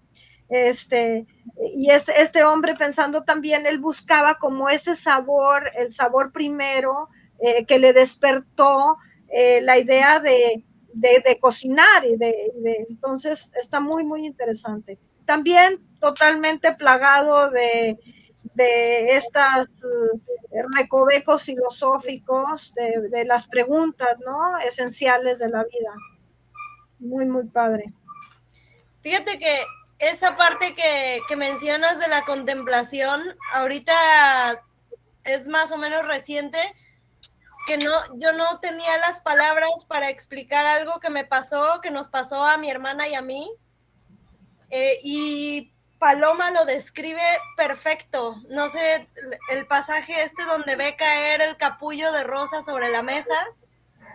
Ella menciona que si ella no hubiera, no se hubiera encontrado ahí a solas, no habría estado lo bastante atenta, pero estaba sola, tranquila y vacía, y por eso ha podido acoger en ella el movimiento. Eh, el primero de enero tuve una ruta en Manglareando con mi hermana y ha sido la remada más pesada que hemos hecho. Todo pintaba para que fuera un fracaso, porque desde que empezamos había corriente en contra y viento muy fuerte, muy, muy fuerte. Y parecía que no íbamos a lograrlo, que no íbamos a poder. Nos detuvimos antes de medio camino. O sea, fue, fue muy pronto que dijimos, esto no sabemos si se va a lograr. Y por estar agotados, cansados y todos éramos cinco personas viendo hacia el río, de repente pudimos ver cómo nos, nos regaló la naturaleza el avistamiento de tres segundos o cinco cuando mucho de un manatí en Veracruz, por del Dorado. o sea, qué hermosura. Entonces fue como una inyección de energía y así de ¡ah! motivación. Pero eso no hubiera sucedido si las condiciones del tiempo hubieran estado bien, si hubiéramos remado fácilmente, si, si no hubiéramos estado vacíos y viendo a la nada aparentemente, ¿no? Entonces, cuando Paloma menciona eso, que sintió cuando ve caer el capullo, yo enseguida lo relacioné con ese momento con el manatí, ¿no? Entonces, creo que esa es también otra cosa muy interesante y, muy, a mí me parece muy complejo que lo logre la autora, que te puedas identificar con tantas partes del libro en tu vida cotidiana. Me parece bueno, por eso me gusta tanto, ¿no? Sí. Bueno, lo, que pasa es que la, autora, bueno, la, autora como que maneja eh, muchas, muchas cosas dentro del libro y eso también me, llamó mucho la atención. Por ejemplo, pues habla, habla desde, desde René, cómo, cómo, es, también habla de una adolescencia, de lo que es la eh, Paloma, también habla de, de Osu, porque él, es el enamorado. Entonces, todo, todo está fluctuando, son muchas historias. Es cierto. Es mucha información y pues eso también me agradó, como por eso estamos eh, haciendo referencia de una cosa, de otra, porque tiene mucho, hay mucho. Eh, por ejemplo, varios libros que, que leo, pues todos están a una edad media y todos trabajan en un lugar y van a un solo lugar y se acabó. Y ellos no, muchas historias y eso por eso enriquece también la lectura. Sí, es cierto. Y rescatando lo que comentabas, Minifer, de la importancia de estar realmente en el momento presente y de estar con los sentidos así súper activos para no perderte de nada, así como tú no te perdiste de nada ahí manglareando por estar realmente en ese momento centrada completamente sin tener otro tipo de, estímulos ni otro tipo de distracciones, esa importancia de rescatar el, estar realmente en el, momento presente es algo que también por ahí mencionan en el libro, además del que, que comentas, y eso es muy valioso, sobre todo en estos tiempos. Sí, eso de la contemplación, ¿no? el saber estar es la frase esa que es mi favorita desde la primera vez que lo leí, que para eso sirve el futuro, para construir el presente con verdaderos proyectos de seres vivos. O sea, estate en el aquí, en el ahora y haz algo al respecto, ¿no? Me parece súper bonito. Y siguiendo en esa línea hay otra frase, una frase que dice, Paloma en uno de los movimientos, que en uno de sus diarios de movimientos, donde dice, porque lo bello es lo que se coge en el momento en el, en el que ocurre. Entonces, me pareció la frase a mí, es una, tengo como cuatro frases que me han encantado y es una de esas. Sí, eso, eso también es muy bonito, está lleno de frases, lleno de frases así súper icónicas. Yo tengo una y este, Dice, la contemplación de la eternidad es el movimiento mismo de la vida. También se ve, son cuestiones muy, pues muy profundas, muy filosóficas que, que creo que a todos nos, nos toca, ¿no? Y, este, ahorita escuchándolos, hay otra cosa que también me, me identificó mucho y es este, las, las camelias. Aquí en su casa hay camelias de colores. Es una planta que siempre le ha gustado a mi mamá. Entonces, cuando la vi plasmada en, el libro de las camelias, y este, dije, wow. son muchas referencias este, con las cuales yo me pude identificar. Y obviamente da mucho que está muy relacionado ¿no? con los gustos de la, de la autora, de, la cultura japonesa, la contemplación, la comida, este, los rituales, y, lo, lo, plasma, creo que de manera magistral. También leí el otro libro, pero no me encantó tanto como, como este. Este. El de, el del Rapsodia Gourmet. Ajá, la búsqueda del, sabor este primigenio. primigenio. Sí, tienes razón, a mí tampoco, no, creo que no, no tiene ni punto de comparación. Digo, está lindo, pero no, no tiene punto de comparación con este, que es como polisémico. A mí me gustaría compartirles también un, un fragmentito, justo también de eso, de eh, sobre el ritual del té, que dice, ¿dónde se encuentra la belleza? El ritual del té esta repetición precisa de los mismos gestos y de la misma degustación, este acceso a eh, sensaciones sencillas, auténticas y refinadas, esta licencia otorgada a cada uno, sin mucho esfuerzo, para convertirse en un aristócrata del gusto, porque el té es la bebida de los ricos como es la de los pobres. El ritual del té, pues, tiene la extraordinaria virtud de introducir en el absurdo de nuestras vidas una brecha de armonía serena. Sí, el universo conspira a la vacuidad. Las almas perdidas lloran la belleza. La insignificancia nos rodea. Entonces, tomemos una taza de té. Se hace el silencio. Fuera se oye soplar el viento crujen las hojas de otoño y levantan el vuelo. El gato duerme bañado en cálida luz y en cada sorbo el tiempo se sublima. Creo que es extraordinario, además poético, ¿no? Se tiene una poesía implícita, en el detalle, en las sonoridades. Sí, creo que tiene, es cada capítulo hay que detenerse un montón. Sí, sí, sí. Tiene ritmo. Además, un ritmo que es de, bueno, tú que, Juanse, tú lo sabes, tiene como un ritmo, pero sin, sin ritmo, no, no es un ritmo como continuo, ¿no? Entonces hay que marcarlo. Eh, la, la, abrupta eh, entusiasmo de, Paloma contrasta con, sus reflexiones y además con sus silencios, que también tiene silencios, ¿no? Ahí con, con ella misma, con René. Pues padrísimo. Yo estoy muy contenta de que me haya invitado Fer y, y bueno, lamentando eh, entre Fer y yo de que no hubiéramos dicho a Adela que también se hubiera unido porque eh, a partir de ella, y bueno, y, sería una como una cadena. ¿Y quién le dijo a Adela que de este libro? sí. A la próxima. Bueno, la, parte que, que, también a mí me agradó, pero genial, es lo mejor que he leído también, es cuando este Kokuro le, eh, le regala el libro de Ana Karenina de León Tolstoy. Y pues ya le dice que, querida señora Michelle, en homenaje a su gato, cordialmente, Kokuro Y luego responde ella y, responde con un gracias, no tenía que haberse molestado la portera. Empatizando, ¿no? son, todas las frases que se va imaginando.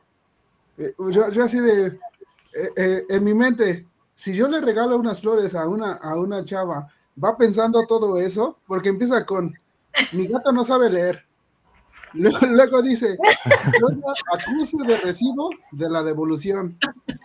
Gracias, no, te no tenía que haberse molestado. Y luego al final dice, Mm, no sé leer. O sea, todas las cosas que, René va, va, imaginando, va pensando y cómo le va, quiere contestar, cómo le quiere, y al final le contesta bien. Y dice que pensado, dice que pensado, y le vuelve a contestar. Genial, todo, me gustó. Es que René es totalmente conmovedora, es, es, es, es, alucinante porque hace un doble esfuerzo por, por, por no ser ella. Entonces, eh, reflexiona dos veces, la piensa tres veces. Eh, es maravilloso el personaje. Sí. Sí, y es, em, es como, eh, además esta parte igual es como re fácil también de relacionarse, porque a todos creo que a todas nos ha pasado eso de, ay, ¿cómo respondo esto? Así, o sea, a veces me ha pasado que, que en una comunicación más o menos formal eh, respondo con, con, un, un, ok o algún, comentario que es como más, que es más cercano. Y después cuando al otro día, bajo otra conversación distinta, pero retomo eso que dije anteriormente, dije, ¿por qué le dije esto? Sí, o sea, es como que esta, esta palabra es re disruptora, estoy yéndome por otro lado, ¿viste? Es como que te pones al día, a todos nos, nos puede haber pasado, sí. Sí. Les, les pasa a ustedes, a mí me pasa con ustedes, por ejemplo, yo puedo utilizar una palabra boliviana y, y no sé si está bien para Argentina, para México, por, por ahí estoy diciendo algo que no está muy bien. O, o ustedes dicen cosas y yo, Mm, no, eso no se dice. y, me, pongo, y me pongo, cuando escribo, por ejemplo, tengo que chatear con ustedes, la pienso así, reflexiono. y digo, ¿qué, voy a poner? Algo más neutro, más... hay que adaptarse y, me encanta esa, esa, esa, picardía de René de a ver qué le digo para, para estar ahí, ¿no? En mi posición de portera. Es muy divertida. Ella es muy divertida. Mm. Sí. Sí, ¿Qué opinan del de dónde proviene el título del libro? Me encanta. ¿Sí recuerdan, ¿sí recuerdan la parte del libro en donde lo menciona? Sí, ah, claro, sí. Sí. Fíjate que eso, eh, en la primera vez que lo leí, no le puse nada de atención. Yo no me acordaba por qué se llamaba así el libro. Y ahora que lo releí, dije, ya entendí. es la, en francés igual, en francés se llama igual. Sí, ¿no? Sí, sí, sí, sí, tal cual. La elegancia así igual. Qué bonito. Ahí está, igual. ah, me gusta esa portada, está más bonita. Creo. Sí, tiene un gato. Sí, tiene un gato. Hermoso, y un gato además arriba del libro, está genial. es, la primera, es la primera edición que veo que sea distinta. De los gatos y de la literatura. Vamos a mostrar, ahí vamos, vamos a, ver, a mostrar todos en nuestra. todos ahí. Todos. Celular. Pero es la primera vez que veo esa, esa edición. Ah, ¿es la que es francesa? La super sí. Sí, tal cual. Bueno, para, para que los que están viendo sepan, se llama La elegancia del erizo porque René describe a la señora Mitchell, a la portera, como dice, la señora Mitchell tiene la elegancia del erizo. Por fuera está cubierta de púas, una verdadera fortaleza, pero intuyo que por dentro tiene el mismo refinamiento sencillo de los erizos que son animalillos falsamente indolentes, tremendamente solitarios y terriblemente elegantes. Entonces, así la describe, sí. Y eso se me fue. La primera vez que lo leí, no lo peleé. No se Sí.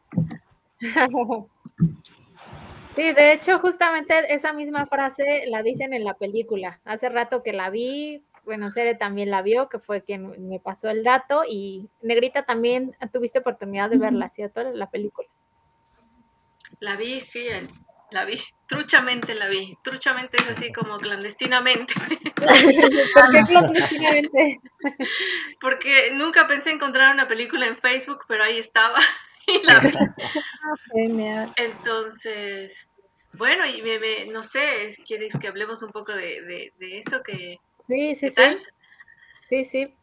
Eh, por supuesto, es, es, es, una adaptación, por supuesto, ¿no? Y lo, interesante es que, bueno, estaba indagando y quien traduce el libro de, francés es una, es una mujer, ¿no? Isabel González, si no me equivoco. Luego está, está la película y la directora es, para disculpar mi pronunciación, no sé si es la correcta, pero es Mona Assage.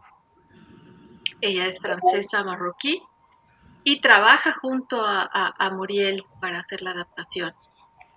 Entonces a mí me pareció muy interesante y lo decía por ahí en el, chat del club, eh, cómo la mirada de, Paloma al tener estos libros, estos, estos diarios reflexivos, eh, pues en la película le dan una cámara de video.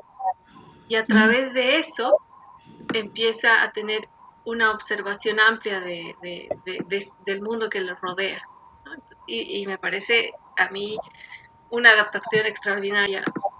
Por supuesto, no, no, yo recomiendo siempre leer y luego ver la película. No obstante, ambas son muy bonitas porque a la película le falta mucho del libro, pero la película es maravillosa, también es muy bonita. Eh, se, se, se, puede ver ahí la relación de, de señor Kakuro con, con René abiertamente, ¿no? Ahí es el chispazo, se, se, ve claramente. Y lo que más me, a mí me, llamó la atención es esto que les, les, he contado primero, ¿no? Esa mirada de Paloma que cómo, en una película puedes poner tanto contenido reflexivo. Lo puso así, a través de un video.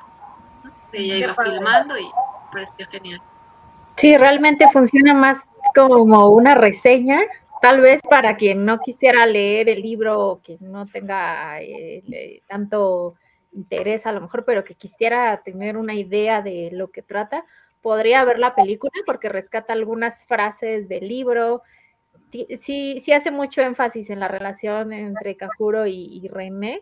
Sí considero que sí es mucho, mucho énfasis, lo cual lo hace también bonita, interesante. Y ese detalle que comentas de la cámara de video sí le da otro toque de cómo va registrando cada detalle de su familia, de, la sociedad, de cómo ella, al ser tan inteligente y querer corregir, pero a su vez ser niña, tener esta limitación de los adultos en tú por ser niña no puedes venir y corregir a los adultos. O sea, por mucho que sepas, tienes que quedarte callada. Entonces también esa parte es como... Muy, muy La idea de la pecera también. Le da mucho énfasis al, tema de la pecera, salir de la pecera, ¿no? Que ella habla de, lo que anteriormente hablábamos, de estar encasillados, de, estar ahí imbuidos en un mundo y, que estamos, y mientras crecemos y nos hacemos adultos, permanecemos en, una pecera, para, para ella era así. Y, bueno, salir de la pecera, salir de, eso dan mucho énfasis en la película, ¿no? O sea, ese pez sigue ahí fluyendo por, por los ductos del edificio. Vean la película. Ah, sí, sí, sí. Sí, romper con los cánones establecidos, como cuando mencionó de la, de la japonesa de, ay, bueno, ella se va a casar, va a tener hijos y después va a ser, va a ser, no va, no, no va a estar muy satisfecha con su vida y entonces ya va, se va a deprimir ya anticipando realmente cómo desde, desde que son niñas ya les tienen una vida preparada los padres por la posición social que ocupan, sin dejar siquiera que crezcan y puedan romper paradigmas a su modo. Entonces, eso también es algo interesante que se, se rescate en la película y que en el libro también se ve plasmado de toda la, la conformidad que tiene Paloma cómo funciona la sociedad francesa y sobre todo en su familia, porque termina siendo como una pobre niña rica que por mucho dinero y por mucha comodidad, eso no lo es todo. Y sobre todo en la, en la dinámica familiar que maneja con la mala relación con su hermana y sus padres no, tampoco que haya una gran integración y que ella tampoco ve que su mamá sea feliz, eso, eso sí da mucho para, a la reflexión. Sí. Sí, sí. Muy padre, muy, muy padre. Sí, yo no lo he visto, ¿eh? no he visto la película.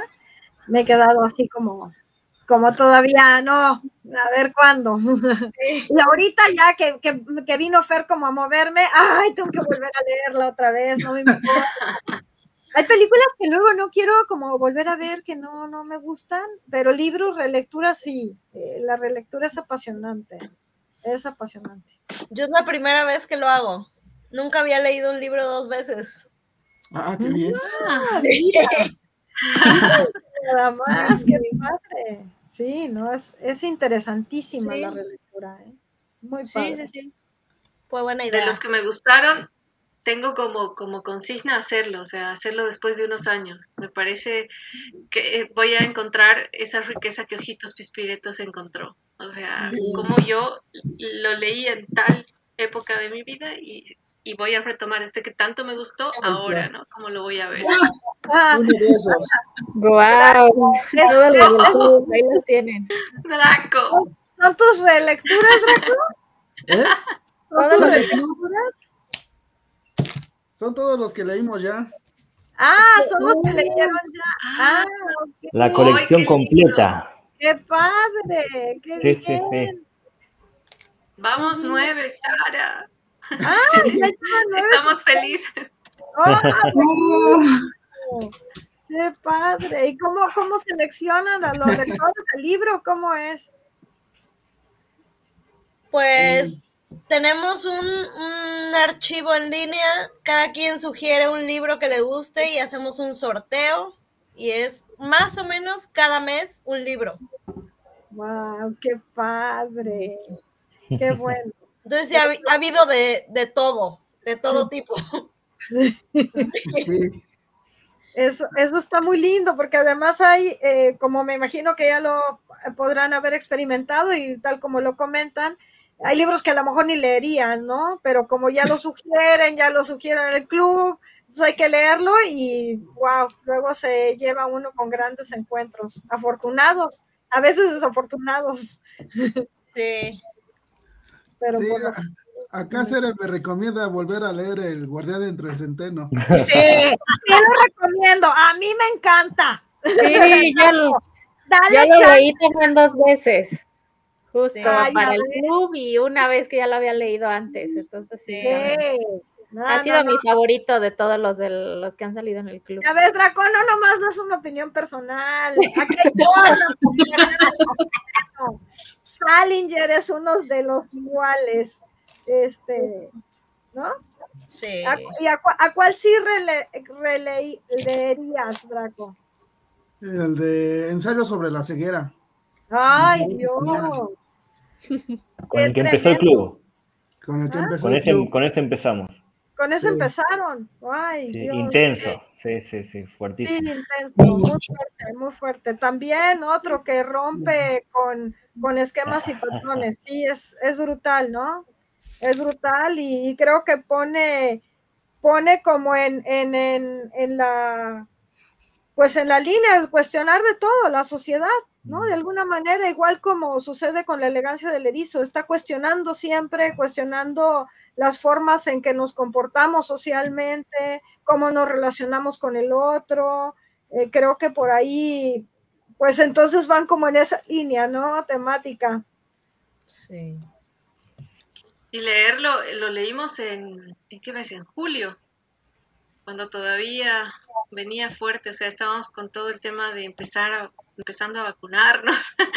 Fue así un, momento bien fuerte. Sí, además, sí, además un momento álgido socialmente, ¿no? Y mundial, ¿no? No solo de un solo lado, sino de todo el mundo. Sí, debe de ser, debe de haber sido todo una provocación, ¿no? Interpelar de una manera bien profunda, que eso hacía Saramago con sus grandes obras y con sus formas de escribir también, ¿no? Que esto que no, no sé si en, si en el ensayo de la ceguera, pero en otros ya saben que ni punto, ni coma, ni nada, entonces vete, tira, tira, tira, tira. Sí, sí, así está el ensayo, sí, sí, sí, sí. No te da chance, respiro, no, te así con, con, la cabeza bajo el agua, ¿no? Tremendo, tremendo. Totalmente. A, mí me pasó algo muy interesante con este libro. Yo hago mediación lectora, que esto es como, mm, pues, vivir experiencia, una experiencia de lectura compartida. Entonces, cuando yo iniciaba, que yo ni siquiera sabía que eso hacía, pero solo sabía que me gustaba leer y tal, entonces un día, este, pensando en los referentes lectores, eh, bueno, yo soy de una eh, de una comunidad agrícola del norte del país que se llama Anáhuac, Tamaulipas, que es muy pegado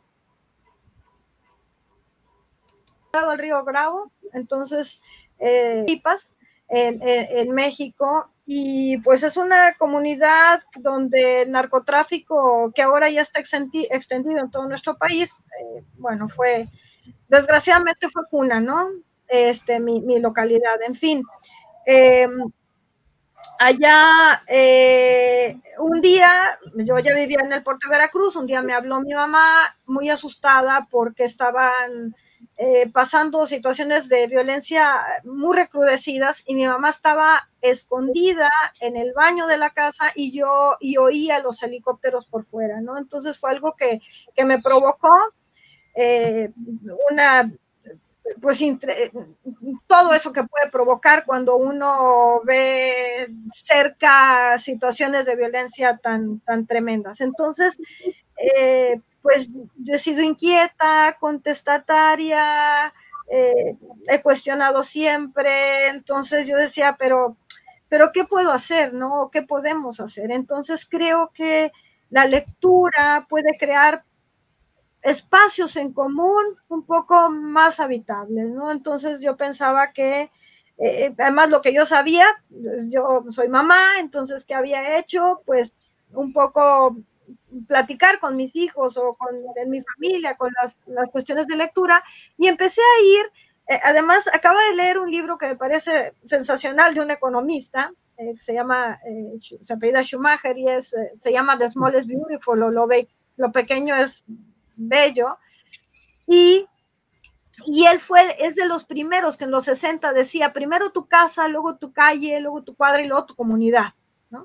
Entonces, sí, hagámoslo aquí. Si ya lo hicimos acá, parece que esto funciona como para establecer eh, diálogos, pues vámonos más lejos. En fin, empecé a ir a varios jardines de niños cercanos para platicar con otras mamás, que platicáramos juntas con un hilo conductor que fuera la lectura y pues me bateaban y yo quería irme caminando desde mi casa, hacerlo como una práctica real, no, no, no ficticio, ¿no? Eso fue hace muchos años. Entonces empecé a caminar, pues, a ver, además me veían rara, ¿qué quiere una mujer? No vendo libros, les decía, no vendo no cobro, no pertenezco a ningún partido político, ni a ninguna religión. ¿Qué es esto? O sea, ¿qué quiere esta mujer?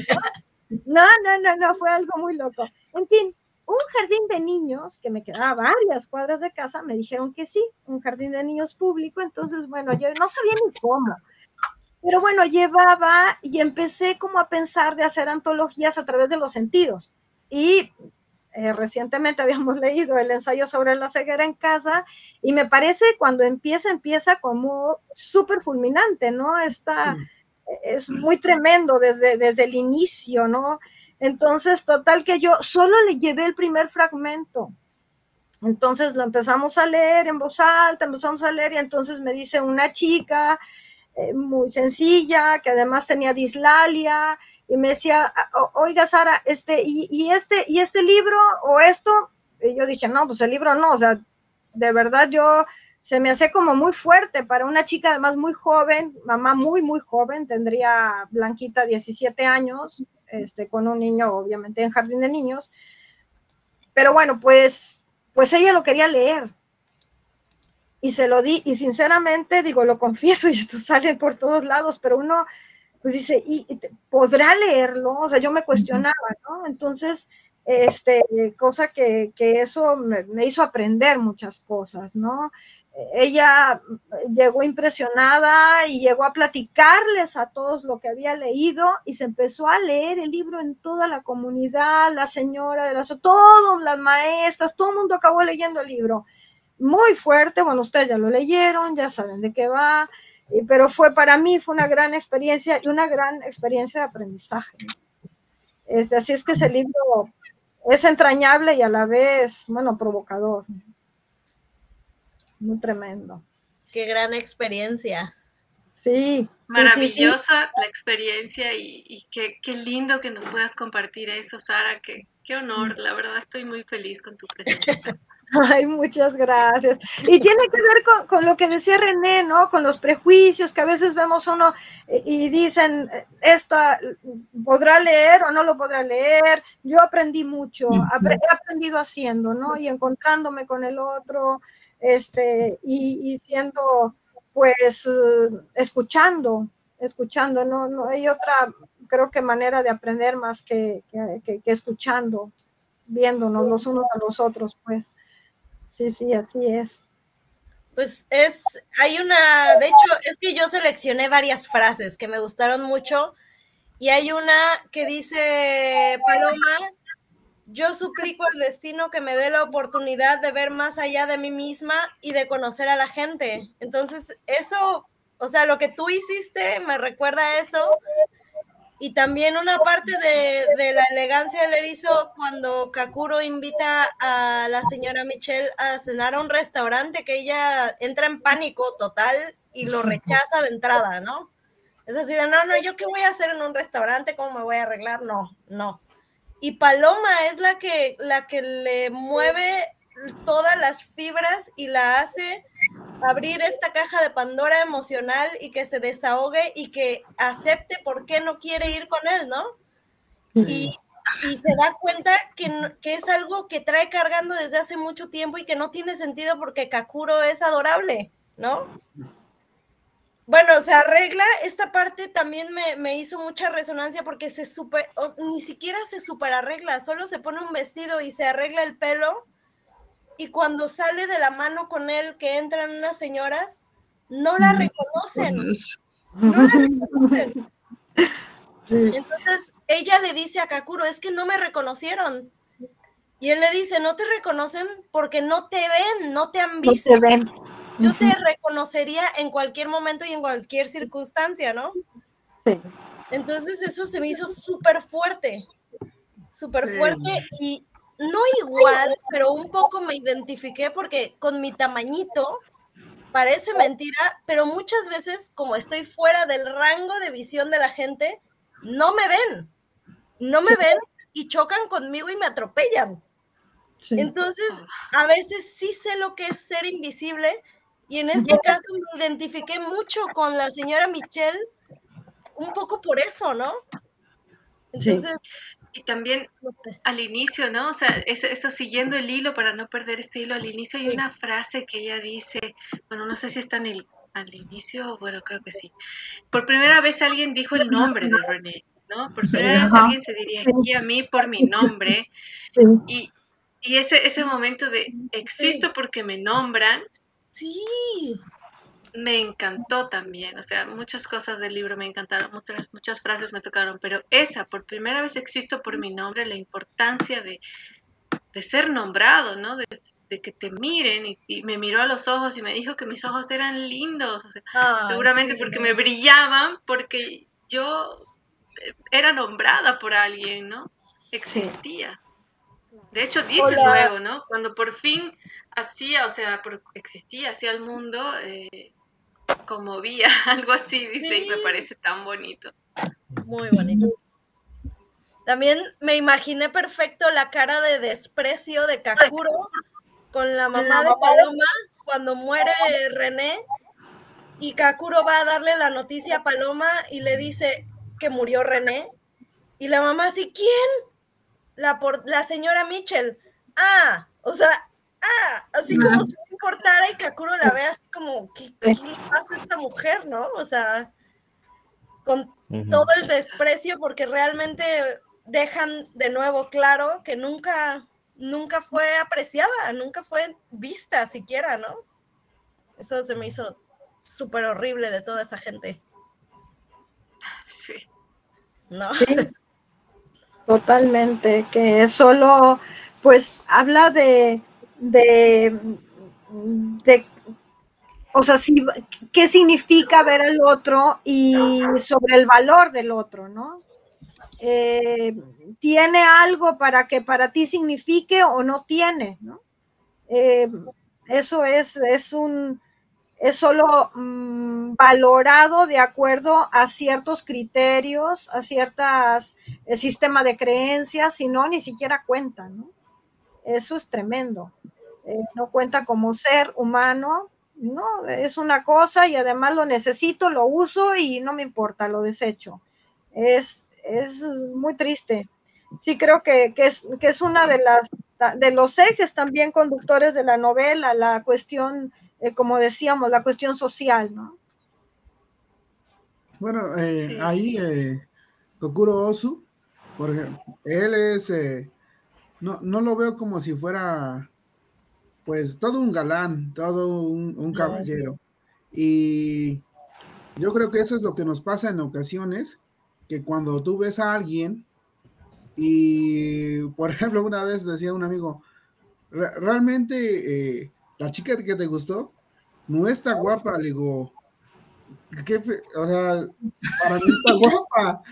Digo, y no solamente eso, yo veo esto, a mí me, agrada, e, me agrada, tal cosa, yo la estoy buscando por esto. Digo, si a ti no se te hace guapa, pues mejor para mí, ¿no? Porque realmente quien la quiere soy yo. Las frases que, que dice Osu me encantan, porque René dice, no, lo que pasa es que soy una portera. dice, no, pero no solamente eres la portera, también eres, eres, eres nuestra vecina. Dice, no, bueno.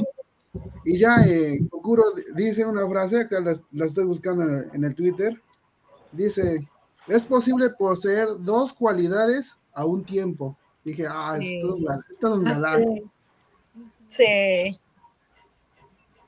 Traco, pues entonces es, hablas de, también del cortejo, ¿no? Sí. Que también eso es el cortejo, cómo, cómo se corteja y, bueno, y los cánones de belleza. ¿Quién dice quién, cómo es ser bello, no? decía, eh, decía un maestro en, en mi anterior trabajo, si vas por tu novia y lo encuentras de short con chanclas y una playera de las más feas y te gusta, cásate con ella. Desmaquillada, despeinada. Qué Ya pasaste la prueba. Ahora entiendo, nunca he estado corta. Me falta la playera. Sí, ya ven, chicas. No, yo, yo, ¿saben qué pensé con esto que decían de, de, los cánones de belleza? Yo fui canosa y soy canosa desde muy joven.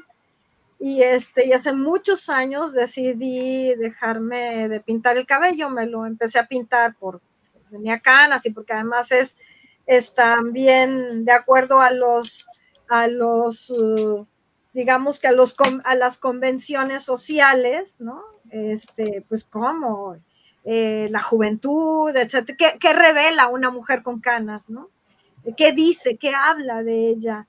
Y entonces, este, pero bueno, hace muchos, muchos, muchos años antes de que se pusieran las canas disque de moda y que, o que bueno, después de la pandemia que no hubiera otra cosa, eh, a mí me, me hacía cuestionarme de a mí misma, ¿no? Me preguntaba a mí misma, porque me lo pintaba y luego aparte, fíjense que eh, las mujeres sufrimos, sufrimos el, la cuestión del salón de belleza, de, bueno, me picaba mucho la cabeza, o sea, cada vez que ponían esas, porque son, al fin y al cabo son químicos, ¿no? Entonces, bueno, pues un día desistí y no, no saben, o sea, una cosa señalada, criticada, etcétera, etcétera, etcétera pero bueno, resistí, resistí a los embates y, resulta que, que, bueno, que ahora ya, y me, y me, gustó porque de alguna manera pues yo llamaba la atención por, por canosa, ¿no? Este, aunque era rechazada por algunos grupos, pero pues llamaba la atención. Y ahora ya no, ya son, andamos muchos de, muchos de moda, ¿no? Ojitos pispiretos. Sí. por acá también, por acá también. Platinadas, No las voy a tapar. No, pero sí son cánones de belleza, ¿no? Sí son cánones de, belleza o son estereotipos y entonces eh, la cuestión de, la juventud o de cómo es como, como te miran los otros, etcétera, etcétera. Y por eso René no se la cree. Claro. Y se describe así al inicio, ¿no? Sí. Para mí en realidad... se describe tremendamente mal, o sea, cuando ella es una mujer culta. Sí. Yo creo que usa todo eso a su favor, en realidad, ¿no? Es toda una, es una manipulación de los elementos que ella lo hace adrede a su favor, porque, porque ella lo que quiere es, pasar, pasar desapercibida. Sí.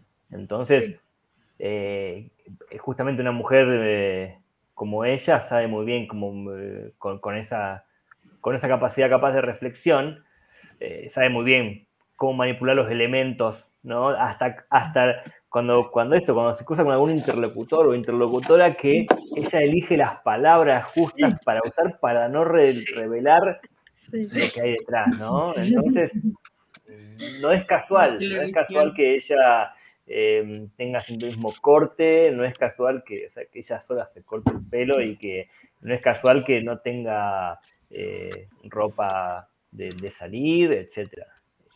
Todo eso, es, eh, bueno, es, su gran, es su gran máscara, es su gran, ella es un personaje. Mira quién llegó. ¿Y qué?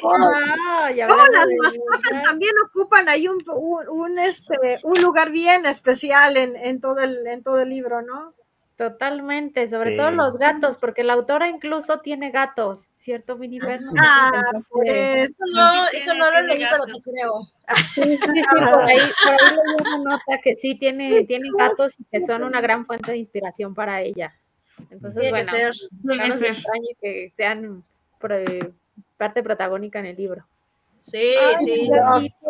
Hay, hay, una parte en el libro que habla de, de los gatos y de, de la de la doble función, o sea, no es una sin la otra, o sea, pueden estar como, ayúdenme si se acuerdan, es como que sí, está bien, pueden ser una cosa bonita en la casa, pero también son esa esencia de, esa compañía, ¿no? Ese, el ser gato.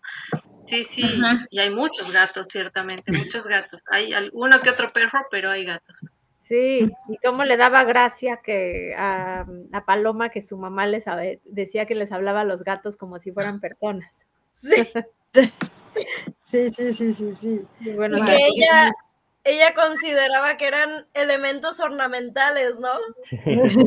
Sí, sí, sí, eso. Nada más y nada menos. No, padrísimo.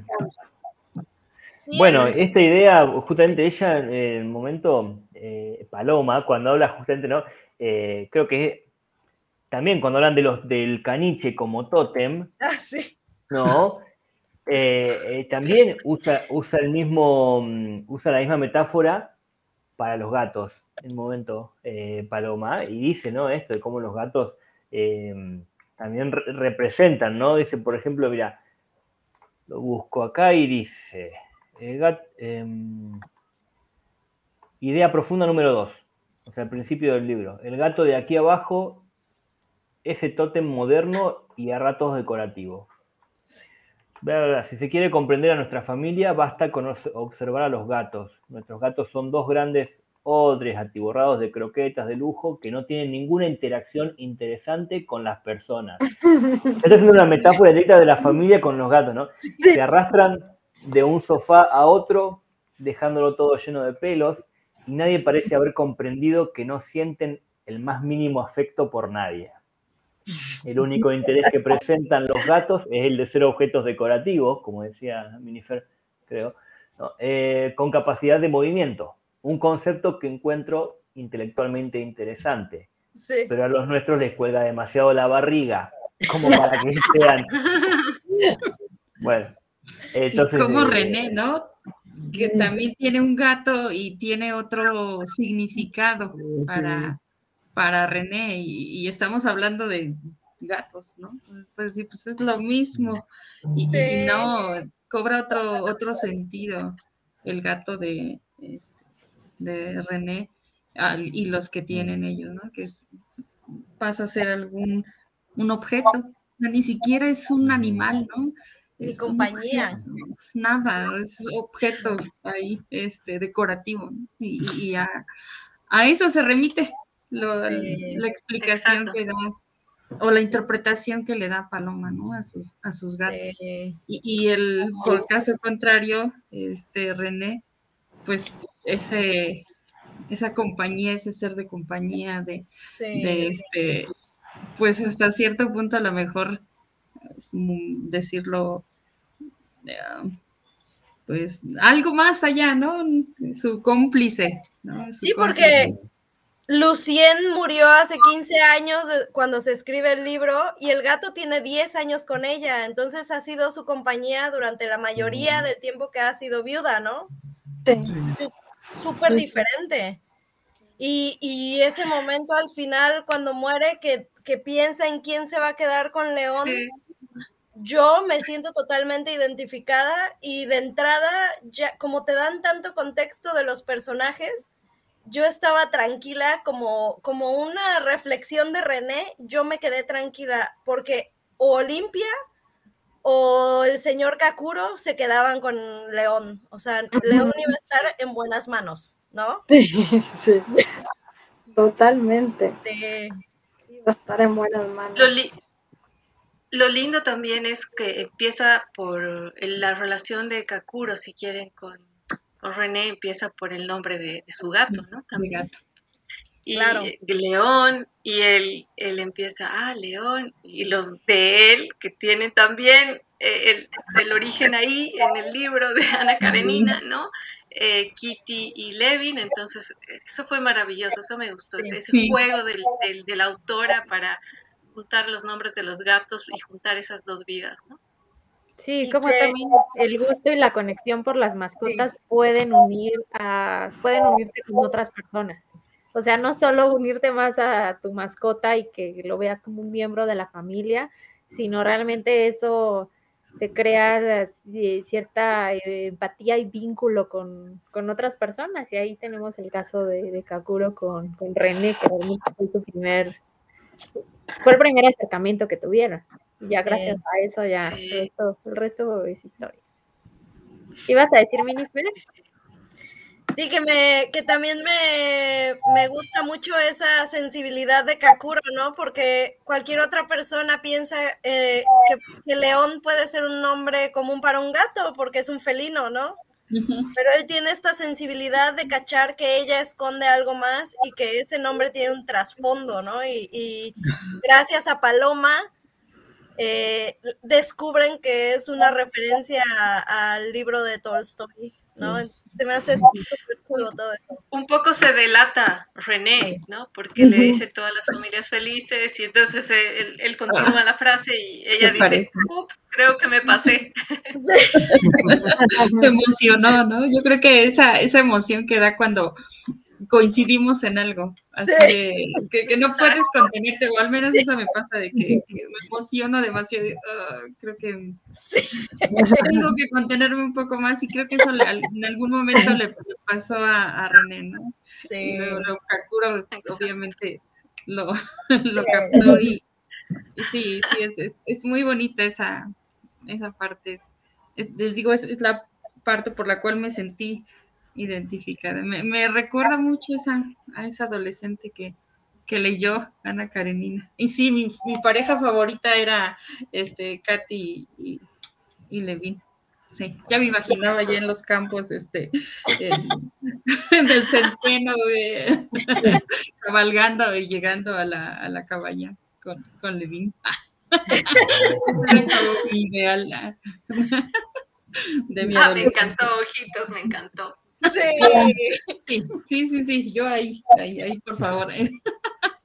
y pues, este, les digo, son referencias que, que, que nos llegan, que llenan, llenan el, este, llenan el alma en este, en este sentido y por eso, por eso y por muchas cosas más, es, creo que uno de mis libros favoritos. Yo diría que después de Ana Karenina, este, La elegancia del erizo. No sé, ahí están peleando algunos más. Y, este, y, me parece muy, muy, muy interesante, muy,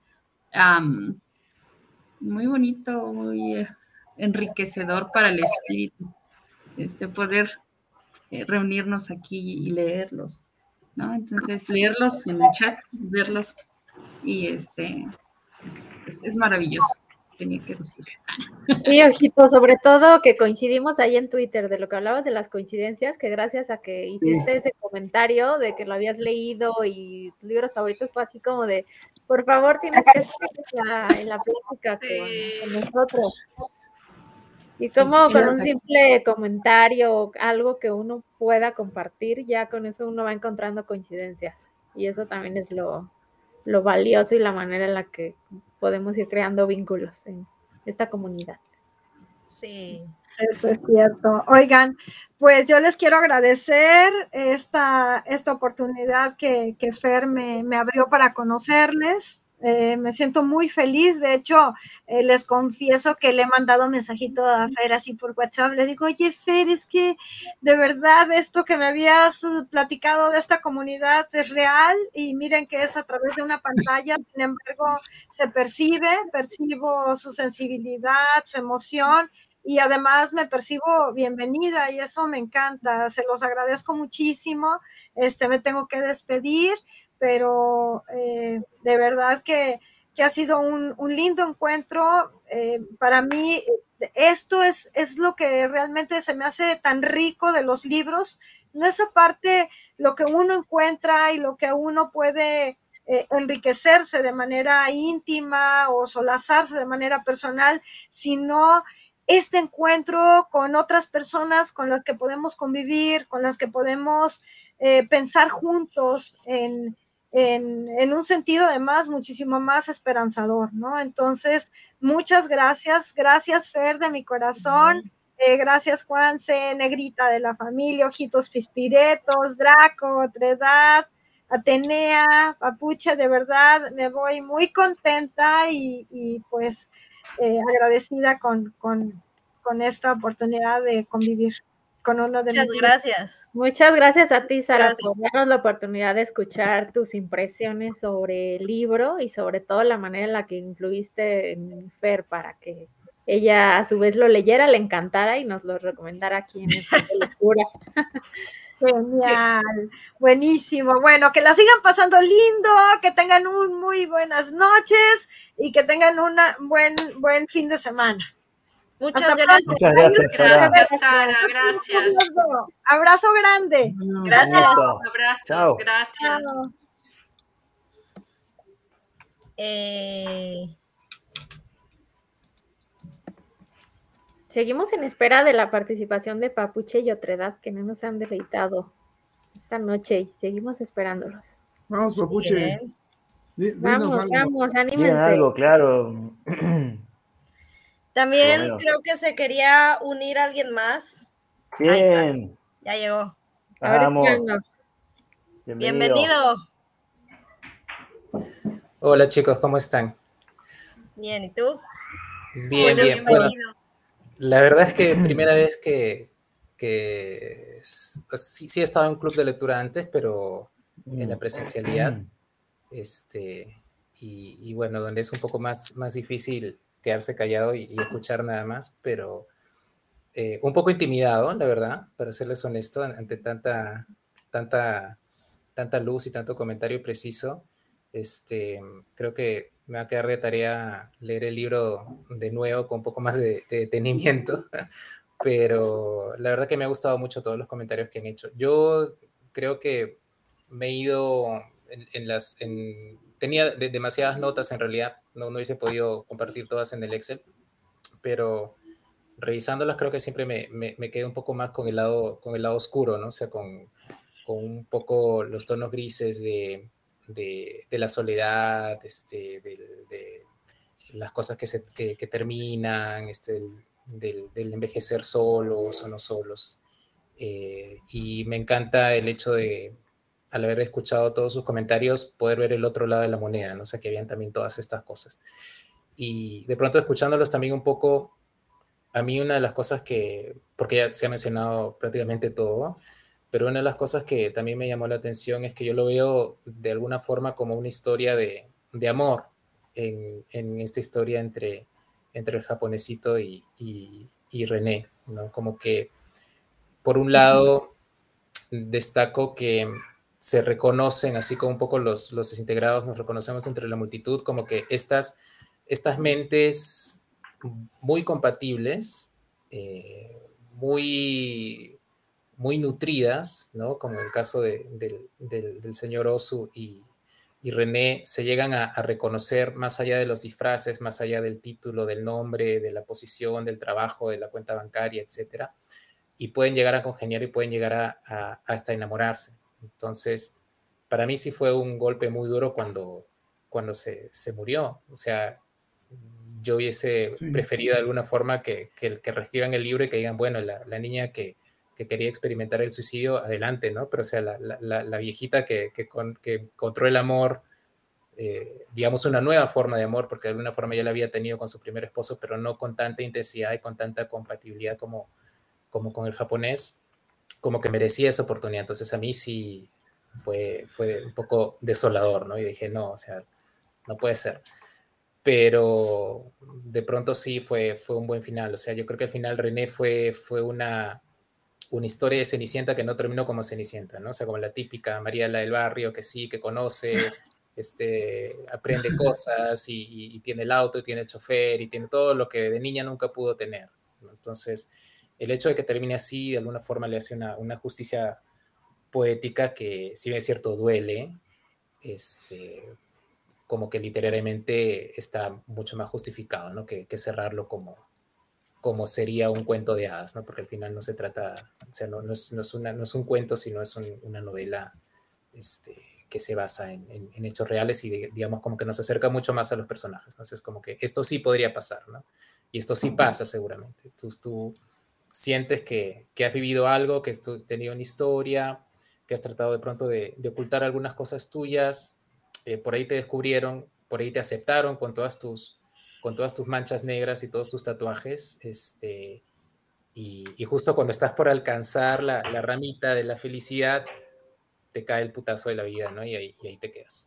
Entonces, este, esa, esa, especie de, de, crueldad de alguna forma o de, de crudeza más que de, de, crueldad que tiene la vida, es algo bastante refrescante y muy, muy humano, ¿no? Como que sí nos, nos acerca un poco a lo que es. Entonces a mí el libro me encantó, este, me encantó la experiencia y, digamos que el hecho de, haber podido participar, entre comillas, este, en la reunión de ahora, como que me ha, me ha hecho interpretarlo y, y, comprenderlo de, de, muchas otras maneras, ¿no? Como que me han ahorrado el hecho de haberlo leído dos, tres o cuatro veces este, más. Entonces eso, eso nada más es, es mi intervención y regreso a la clandestinidad. Gracias. Gracias a ti. ¡Qué comentario! Vale la pena la espera, muchas gracias. Gracias, Papuche. Sí, sí, sí, Estábamos además emocionados porque pues Perú estaba ahí por primera vez en la agenda y estábamos, Papuche. Gracias de verdad. Sí, sí, sí pues creo que, a todos, ¿no? Nos deja súper desgarrados el final. es desgarrador.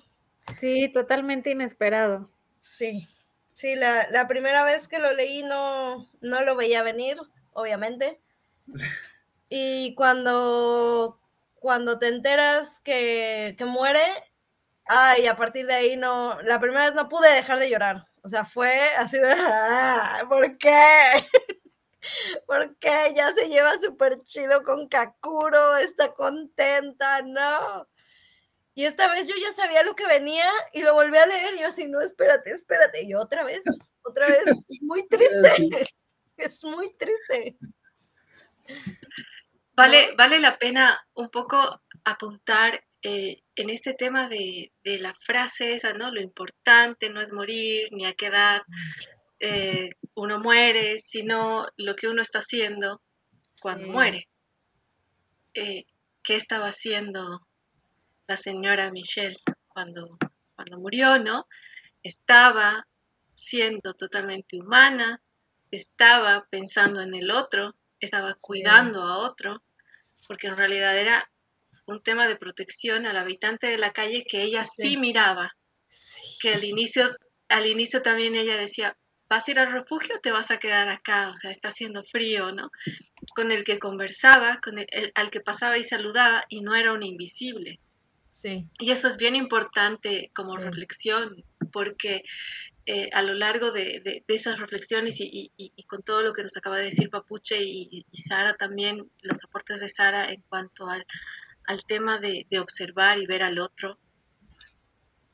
¿Qué estaba haciendo eh, René? Pues eso, precisamente. Y a mí me gustó mucho eso también. Ese, eh, eso también una forma de consolarse, porque duele, como a Minifer también me dolió, pero me gustó mucho esa parte.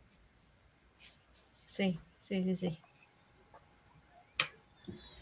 Sí, eso que mencionas, Negrita, muy, muy cierto, y sobre todo cómo le da ese, ese cierre a todo lo que ya se comenta en el libro de no, no mirar a otros, no darte cuenta que existen por las diferencias que hay, que ya comentamos, y cómo aquí ella lo demuestra realmente teniendo esa parte humana y impidiendo que, que el otro se haga daño, aunque eso implicara que ella, ella muriera. Y, sí, fue desgarrador ya cuando uno cree que ya va a ser la felicidad plena, que ya rompió paradigmas, ya va a estar con Kakuro y de pronto sucede eso, sí, es, es completamente inesperado, pero al final tu reflexión nos vas a dar cuenta que sí tuvo, tuvo algo de sentido. Aunque no haya sido lo, lo, esperado, pero tuvo algo de sentido y sobre todo desde, desde que leí esa parte de que una niña de 12 años, ya casi adolescente, pero de 12 años quisiera suicidarse, ya desde ahí ya trae un ingrediente desgarrador de uno decir, bueno, ¿por qué? ¿qué, ¿qué, está sucediendo en su vida para que ella quiera tomar esa decisión? Ya cuando uno va leyendo, dices, bueno, a lo mejor no es para tanto, pero realmente poco a poco te vas dando cuenta cómo, cómo cada uno puede ir interpretando las cosas de diferente forma conforme al, contexto en el que están viviendo. Y sobre todo porque no tiene la madurez ni y a veces ni el apoyo familiar o de otras personas como para darse cuenta que no es para tanto, ¿no? Que puede uno estar en una tormenta de un vaso de, de agua y cómo, cómo puede ser lo peor y al final pues ella tiene un giro en su vida y lo que hemos comentado. Estamos de acuerdo que eh, la escena también más devastadora es la de la muerte de René, pero podemos hablar un poco para mí de estas escenas para mí plenas, súper satisfactorias, que son esos momentos en los que René y el señor Osu se encuentran de manera eh, más íntima y ella puede ser, puede ser con otro eh, quien realmente es, ¿no? Yo cuando lo leía, una felicidad sentía, porque se, se está dando, está sucediendo, bien. No estoy acostumbrado a este tipo de lectura yo. Entonces, y realmente dije, bien, y digo, está ahí, está ahí, bueno, a ver quién la caga, acá va a pasar algo, acá se todo. No, no pasa nada, eso, todo, se da, todo se da bien, ¿viste? Y, son realmente, son momentos muy lindos del cuento, de la novela, son, eh, son escenas muy lindas. Sí, es cierto. Muy satisfactorias, muy satisfactorias, sí. ¿Cómo es? es? Esto en la vida real no pasa. Claro, esa, esa reflexión te hace. pero, no, pasa, pasa, sí pasa, ¿no? El, entrar al baño, ¿no? Esa escena del baño que ¡ah! no, sabe ni. Se empieza a escuchar la música y este el video, toda esa situación. O sea, sí, sí pasa. Sí. Y el meme, el meme que hiciste, Juan, se fue atinadísimo. sí. sí, tal cual, tal cual. eso es increíble. Y como no es narrador, también tiene su toque de humor. Sí. Mm. Sí, sí, sí. Ahora, yo nunca había escuchado. Para aquellos que no lo han leído, no se esperen tampoco un súper, súper, súper drama y desgarrador siempre. Hay toques de humor, toques de reflexión, divertidos también. Tiene de todo este libro. Sí, sí, sí. Sí, es cierto. Sí, yo, me lo pensé que pensé que iba a ser mucho más dramático, mucho más eh, triste. No, realmente es un libro súper llevadero. Eh, va, sí, tiene sus momentos densos así en, por todo lo, que escribe, ¿no? Pero es como que no, no, es, no, es, no es denso de, de oscuro ni, ni pesado. No, no, no. Otro más. ¡Ay, el gatito! A mí me pasó, hay un gatito. ¿Cuál es el nombre de él? Eh, Chaps. Ah. Chaps. Chaps. Eh, sí, sí, sí. el Chaps. Yo quería decir que, que, un poco compartir como Juan se acaba de hacer, ¿no? Eh, leí la primera hoja y decía filósofa, leí el primer capítulo, segundo capítulo, decía, Dios mío, a nivel personal estoy casada con un filósofo. Entonces, mi red es un reto de vida, porque suele ser, es, es retador el tema de, de, cómo comprendemos, ¿no? Yo soy, yo soy de un estilo más emocional, desde la razón, pero me, encantó ese encuentro, ¿no? El encuentro, y yo lo sentí así, como un encuentro, como no me encontré con él, ¿no? El encuentro entre, nosotros, la razón, la emoción, que, funciona, por eso decía al inicio, ¿no? la razón y el corazón no, no están separados. Y, y, me gustó mucho, me gustó mucho. Le tuve un poquito de miedo al inicio, pero de ahí ya me enganché totalmente y, no pensé que lo iba a terminar tan rápido precisamente por lo que todos tenemos en común. Esta, esta dificultad de, de, salir del libro, ir a investigar otra cosa, o, la terminología, o, las menciones, o los dos mundos que al final parecen una solamente, pero, pero no. Sí.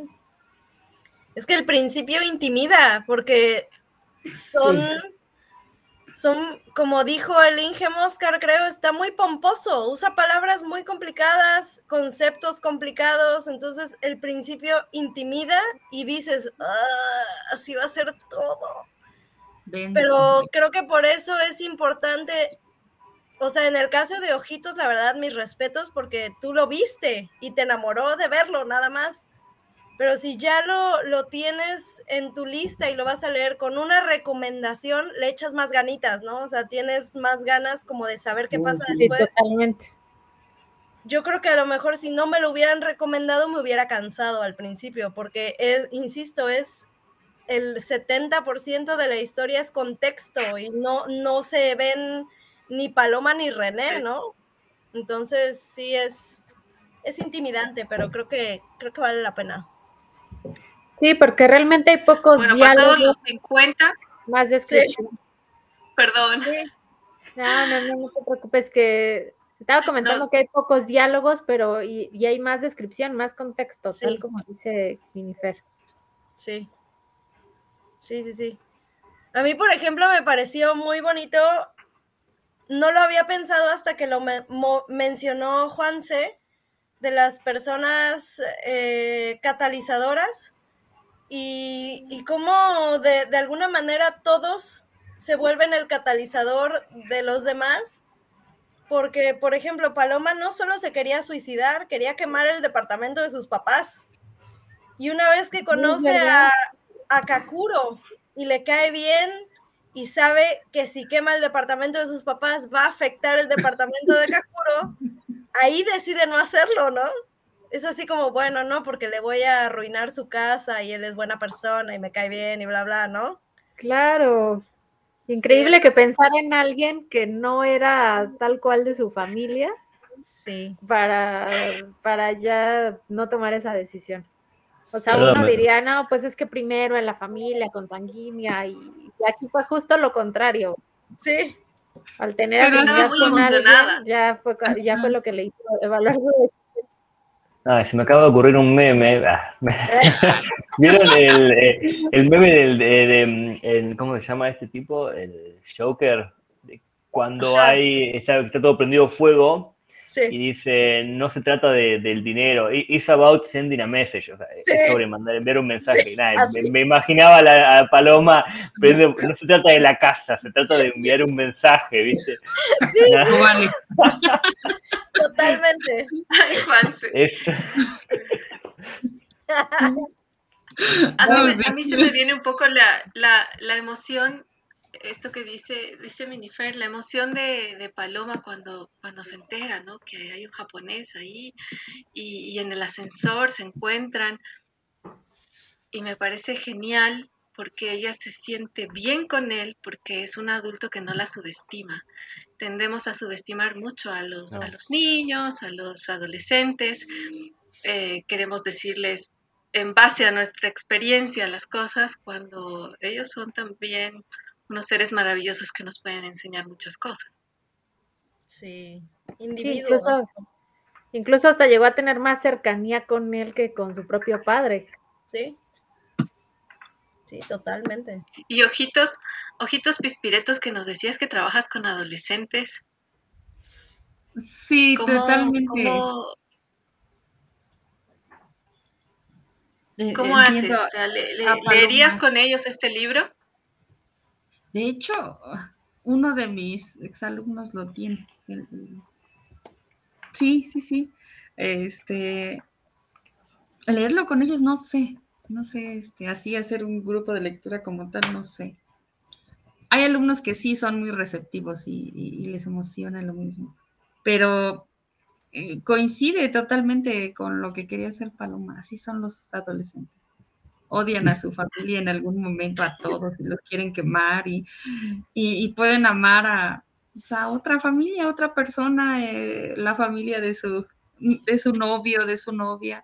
Y así son, o sea, son el Paloma es el reflejo perfecto de esos, de esos adolescentes.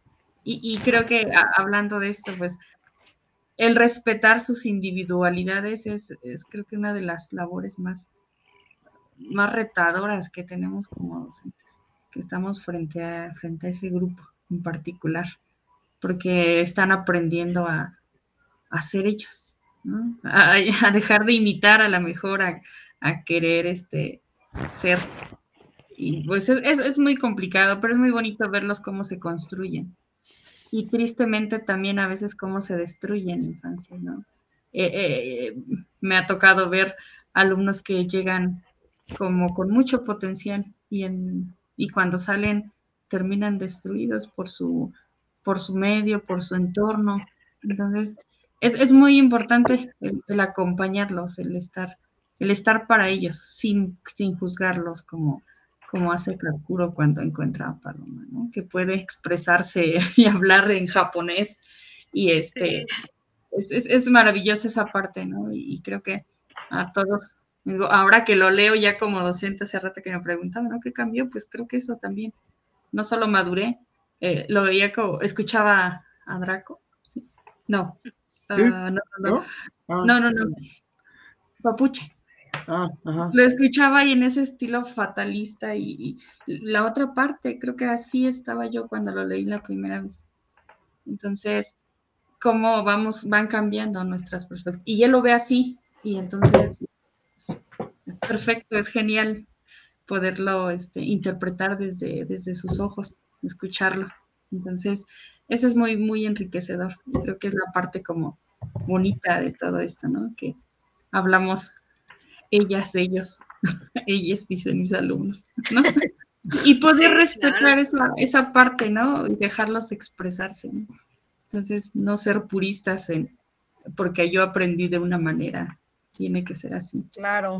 Nada, los, los, los niños, los adolescentes se construyen en otro momento histórico. Entonces, el limitarlos creo que no, no, no, no les ayuda. Y es, es muy padre, ahorita que decía de Paloma que quería incendiar. Así son. Un día te odian y quieren matarte, pero después les caes bien o no pasa nada. Sí, respetarlos desde su individualidad y desde su momento. Creo que es muy importante esa parte, desde mi experiencia. Como tal. Sí, cierto. Excelente, ojitos. Ya me emocioné. Maravilloso. Oh. Síguete emocionando. No me intento ser nociva cuando me emociono.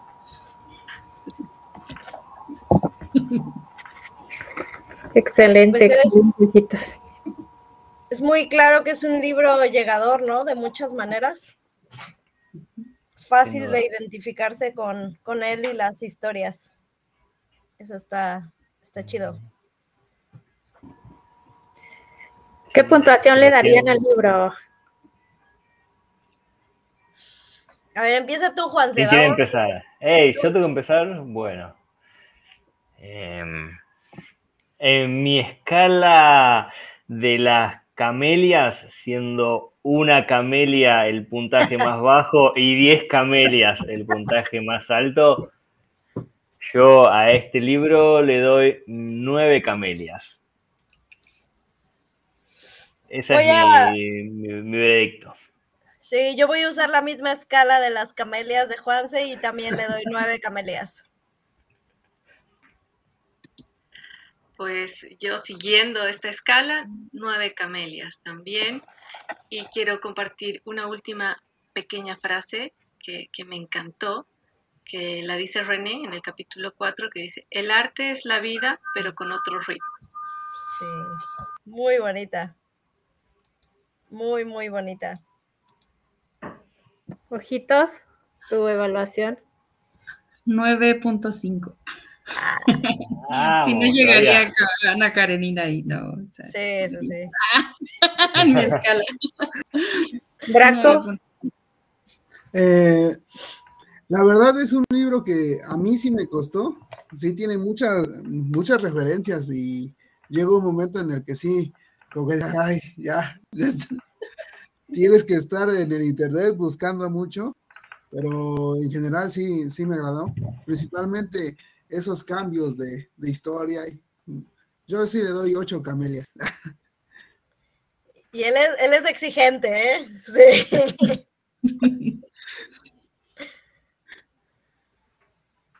¿Y tú, Atenea? Sí, yo también le daría ocho, ocho camelias.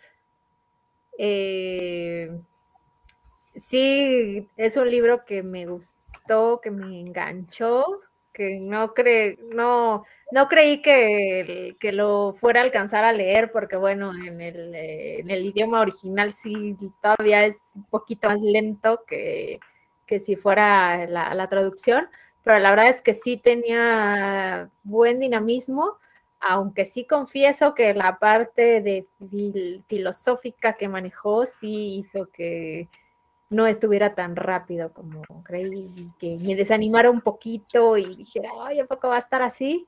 Pero después ya que hubo drama, que hubo amor y todo lo que ya hemos comentado, ya fue cuando dije, ah, ok, claro que vale la pena terminarlo y sobre todo continuar con las, con las impresiones de las protagonistas y, y saber bien cómo, cómo termina esto. Y, al final valió mucho la pena y me gustó y, sí, serían las ocho camelias.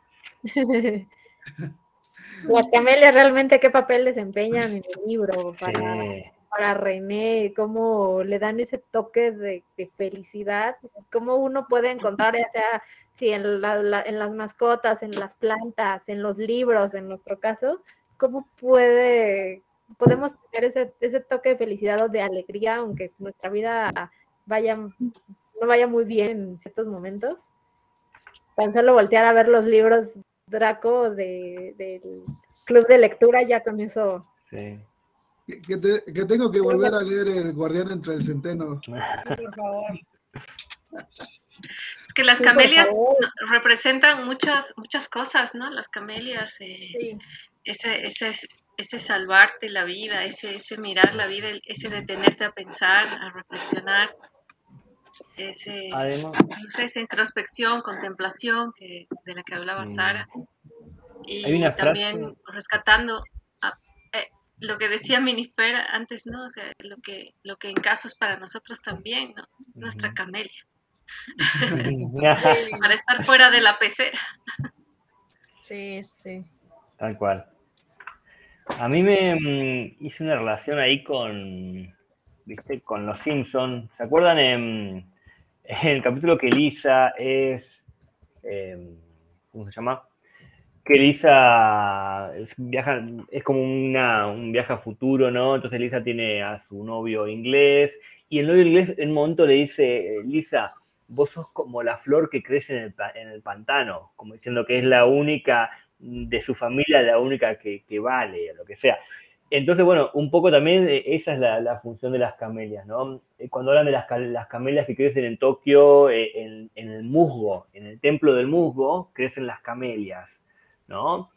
Como diciendo eso, lo hermoso tal vez en todo lo, en, lo, feo, digamos, en un contexto tal vez desfavorable también, ¿no?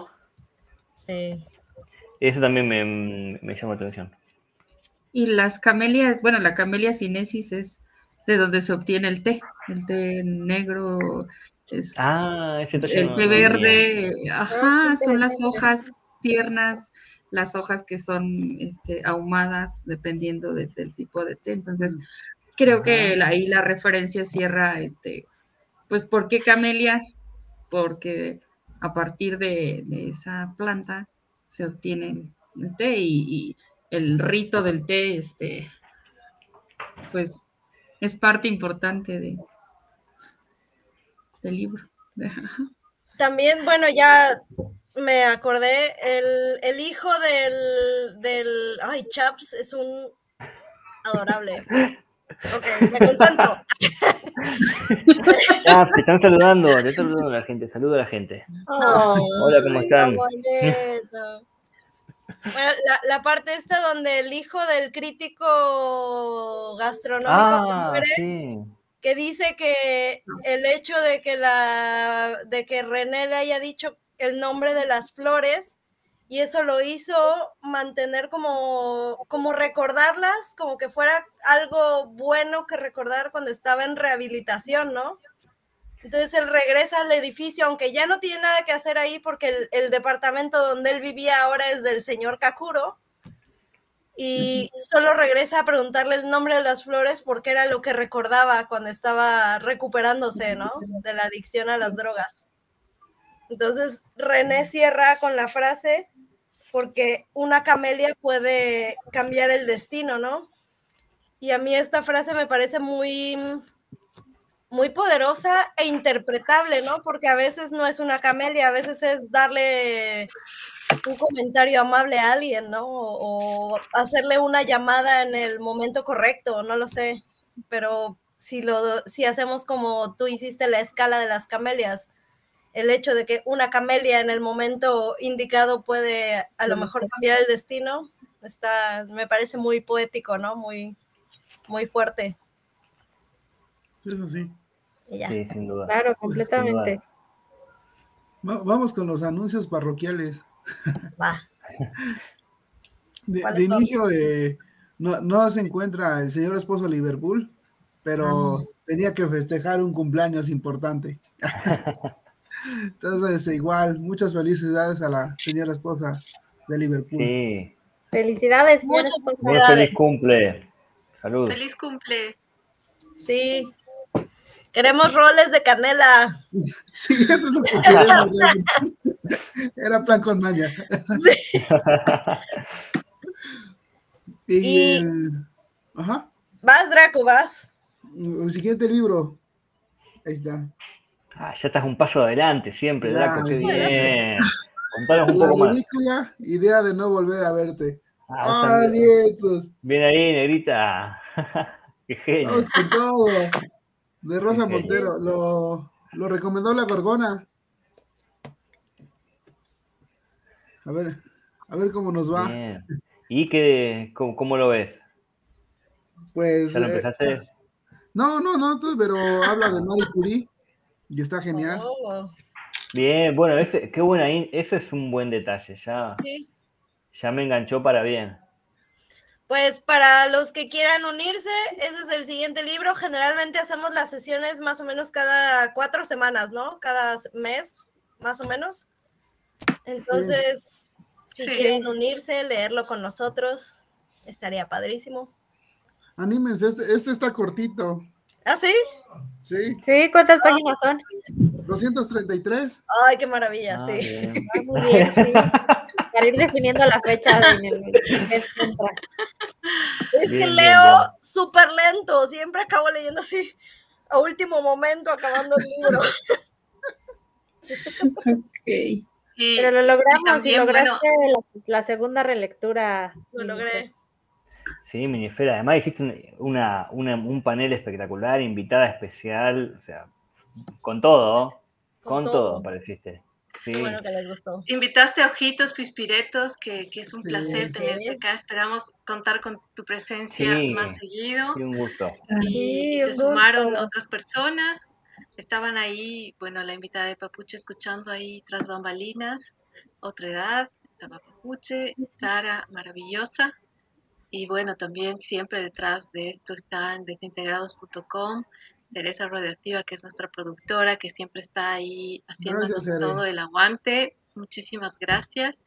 Y esta linda comunidad que no sería nada sin el podcast maravilloso que está a una semana de su cumpleaños, ¿no? En caso de que el mundo se desintegre y que, bueno, adelantamos besos, abrazos, los amamos, señora Lagartija, el pirata, ellos saben todo lo que son nuestras camelias en la vida nuestra. Entonces, nada, eso, eso es lo que nos une. En caso nos une y nos diversificamos, en este caso en el Club de Lectura Desintegrado, abre sus puertas para todos los que quieran estar. Han visto, hay, hay otras personas que, que con gusto nos, nos, nos, iluminan, como Sara en este caso, y agradecemos a Minifer porque la haya invitado. Fue un placer, me moría porque la conocieran. Es como una segunda mamá y aparte es, pues un poco como mi mamá real, ¿no? Es bien a toda madre. Entonces, qué bueno que, pudo venir y que la conocieron. Nos dará gusto en otra ocasión tener a toda madre naturaleza en un, en un panel. Voy a decir, a ver. Pero falta, falta algo súper importante porque hoy día ha sido pues nuestra, nuestra monitora, nuestra guía Atenea, y ella ha leído, ha tenido el plus de, leer el libro en francés y nos ha prometido que iba a cerrar este, esta sesión con esa pequeña lectura en francés y nos va a deleitar con su voz. Sí, eso. Por favor. no se nos olvidó. Dije, ya se nos olvidó, dije, bueno, no, Eso no. Por aquí anoté una, una de las frases que me, que me gustó mucho del libro, que dice así, c'est parce qu'on ne sait pas construire le présent, on se raconte qu'on le pourra demain, et c'est parce que demain finit toujours par devenir aujourd'hui. Es justamente lo que comentábamos hace rato, que el futuro siempre se convierte en un nuevo presente. Entonces, la importancia realmente de saber construir nuestro presente, porque finalmente el estar clavándonos siempre en el futuro no sirve tanto porque dejamos escapar esos bellos momentos del presente, momentos como los que Minifer nos compartió hace rato manglareando y otros que también comentan en el libro. Entonces, realmente esta, esta frase me llegó mucho por eso y fue la que les quise compartir. Gracias. Gracias, Atenea. muchas gracias, Negrita. Espectacular. Muchas gracias a todos por todo el esfuerzo también de la, de la intro con todas las frases. Salió padrísimo. Sus comentarios, sus aportes. En el chat también todos los que nos estuvieron acompañando, los que han estado con nosotros en, en, todo, todo momento. Realmente ha estado padrísimo en los nueve, nueve que ya llevamos, ¿verdad, Draco?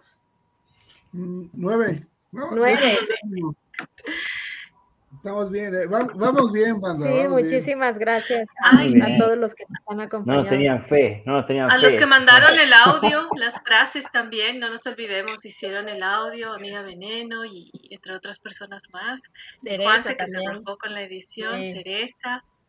Muchas gracias. gracias, gracias por estar, esto es, esto es colaborativo. Y a la nave que está presente también, un beso, gracias. Gracias. Gracias, Nave. Gracias por confiar en mí, a todos ustedes y en Sara, un poco indirectamente. Espectacular, Minifera. Espectacular, me encantó. Sí, súper, muy buen, muy buena recomendación, la verdad que sí. Me quedo con esto que dijeron de que es un libro para regalar. Realmente es un libro para, regalar. Es un libro que ¿Ah, sí? a mí, a mí si me lo, regalan, si me lo regalan, me, hubiera, encantado. Sí. Podemos proponer como lectura corta el de Seda, ojitos, porque es un libro muy cortito y también es hermosísimo. Y de verdad en mi familia, La elegancia del erizo y Seda son los libros que más hemos regalado. ¿Quién es el autor de Seda? Qué bueno. No me ¿eh? acuerdo. Alessandro Barico. Ah, ok. es Alessandro Barico. Muy bonito, muy, muy bonito. Hermoso, hermoso, hermoso. Y cortito. un poema. Ajá. Muy pequeñito, sí. Luego lo, lo para conseguirlo. Y está bueno, pues ya que si, el próximo, la próxima lectura, el, el, de la ridícula idea de no volver a verte, es medio, medio cortito, podemos ahí hacer una. Podría ser, sí. Sí, sí, sí. Va. Claro. El, pirata me está echando carrilla.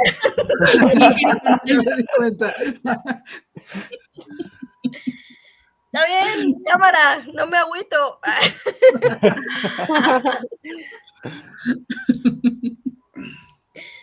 Excelente. Muchísimas gracias. a todos. Muchas gracias. Por su participación, por enseñarnos a, los, a los meninos que están hermosos.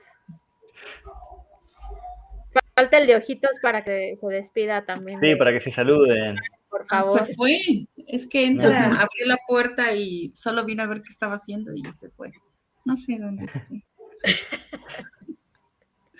Muchas gracias a todos, un gusto, un gusto compartir con ustedes.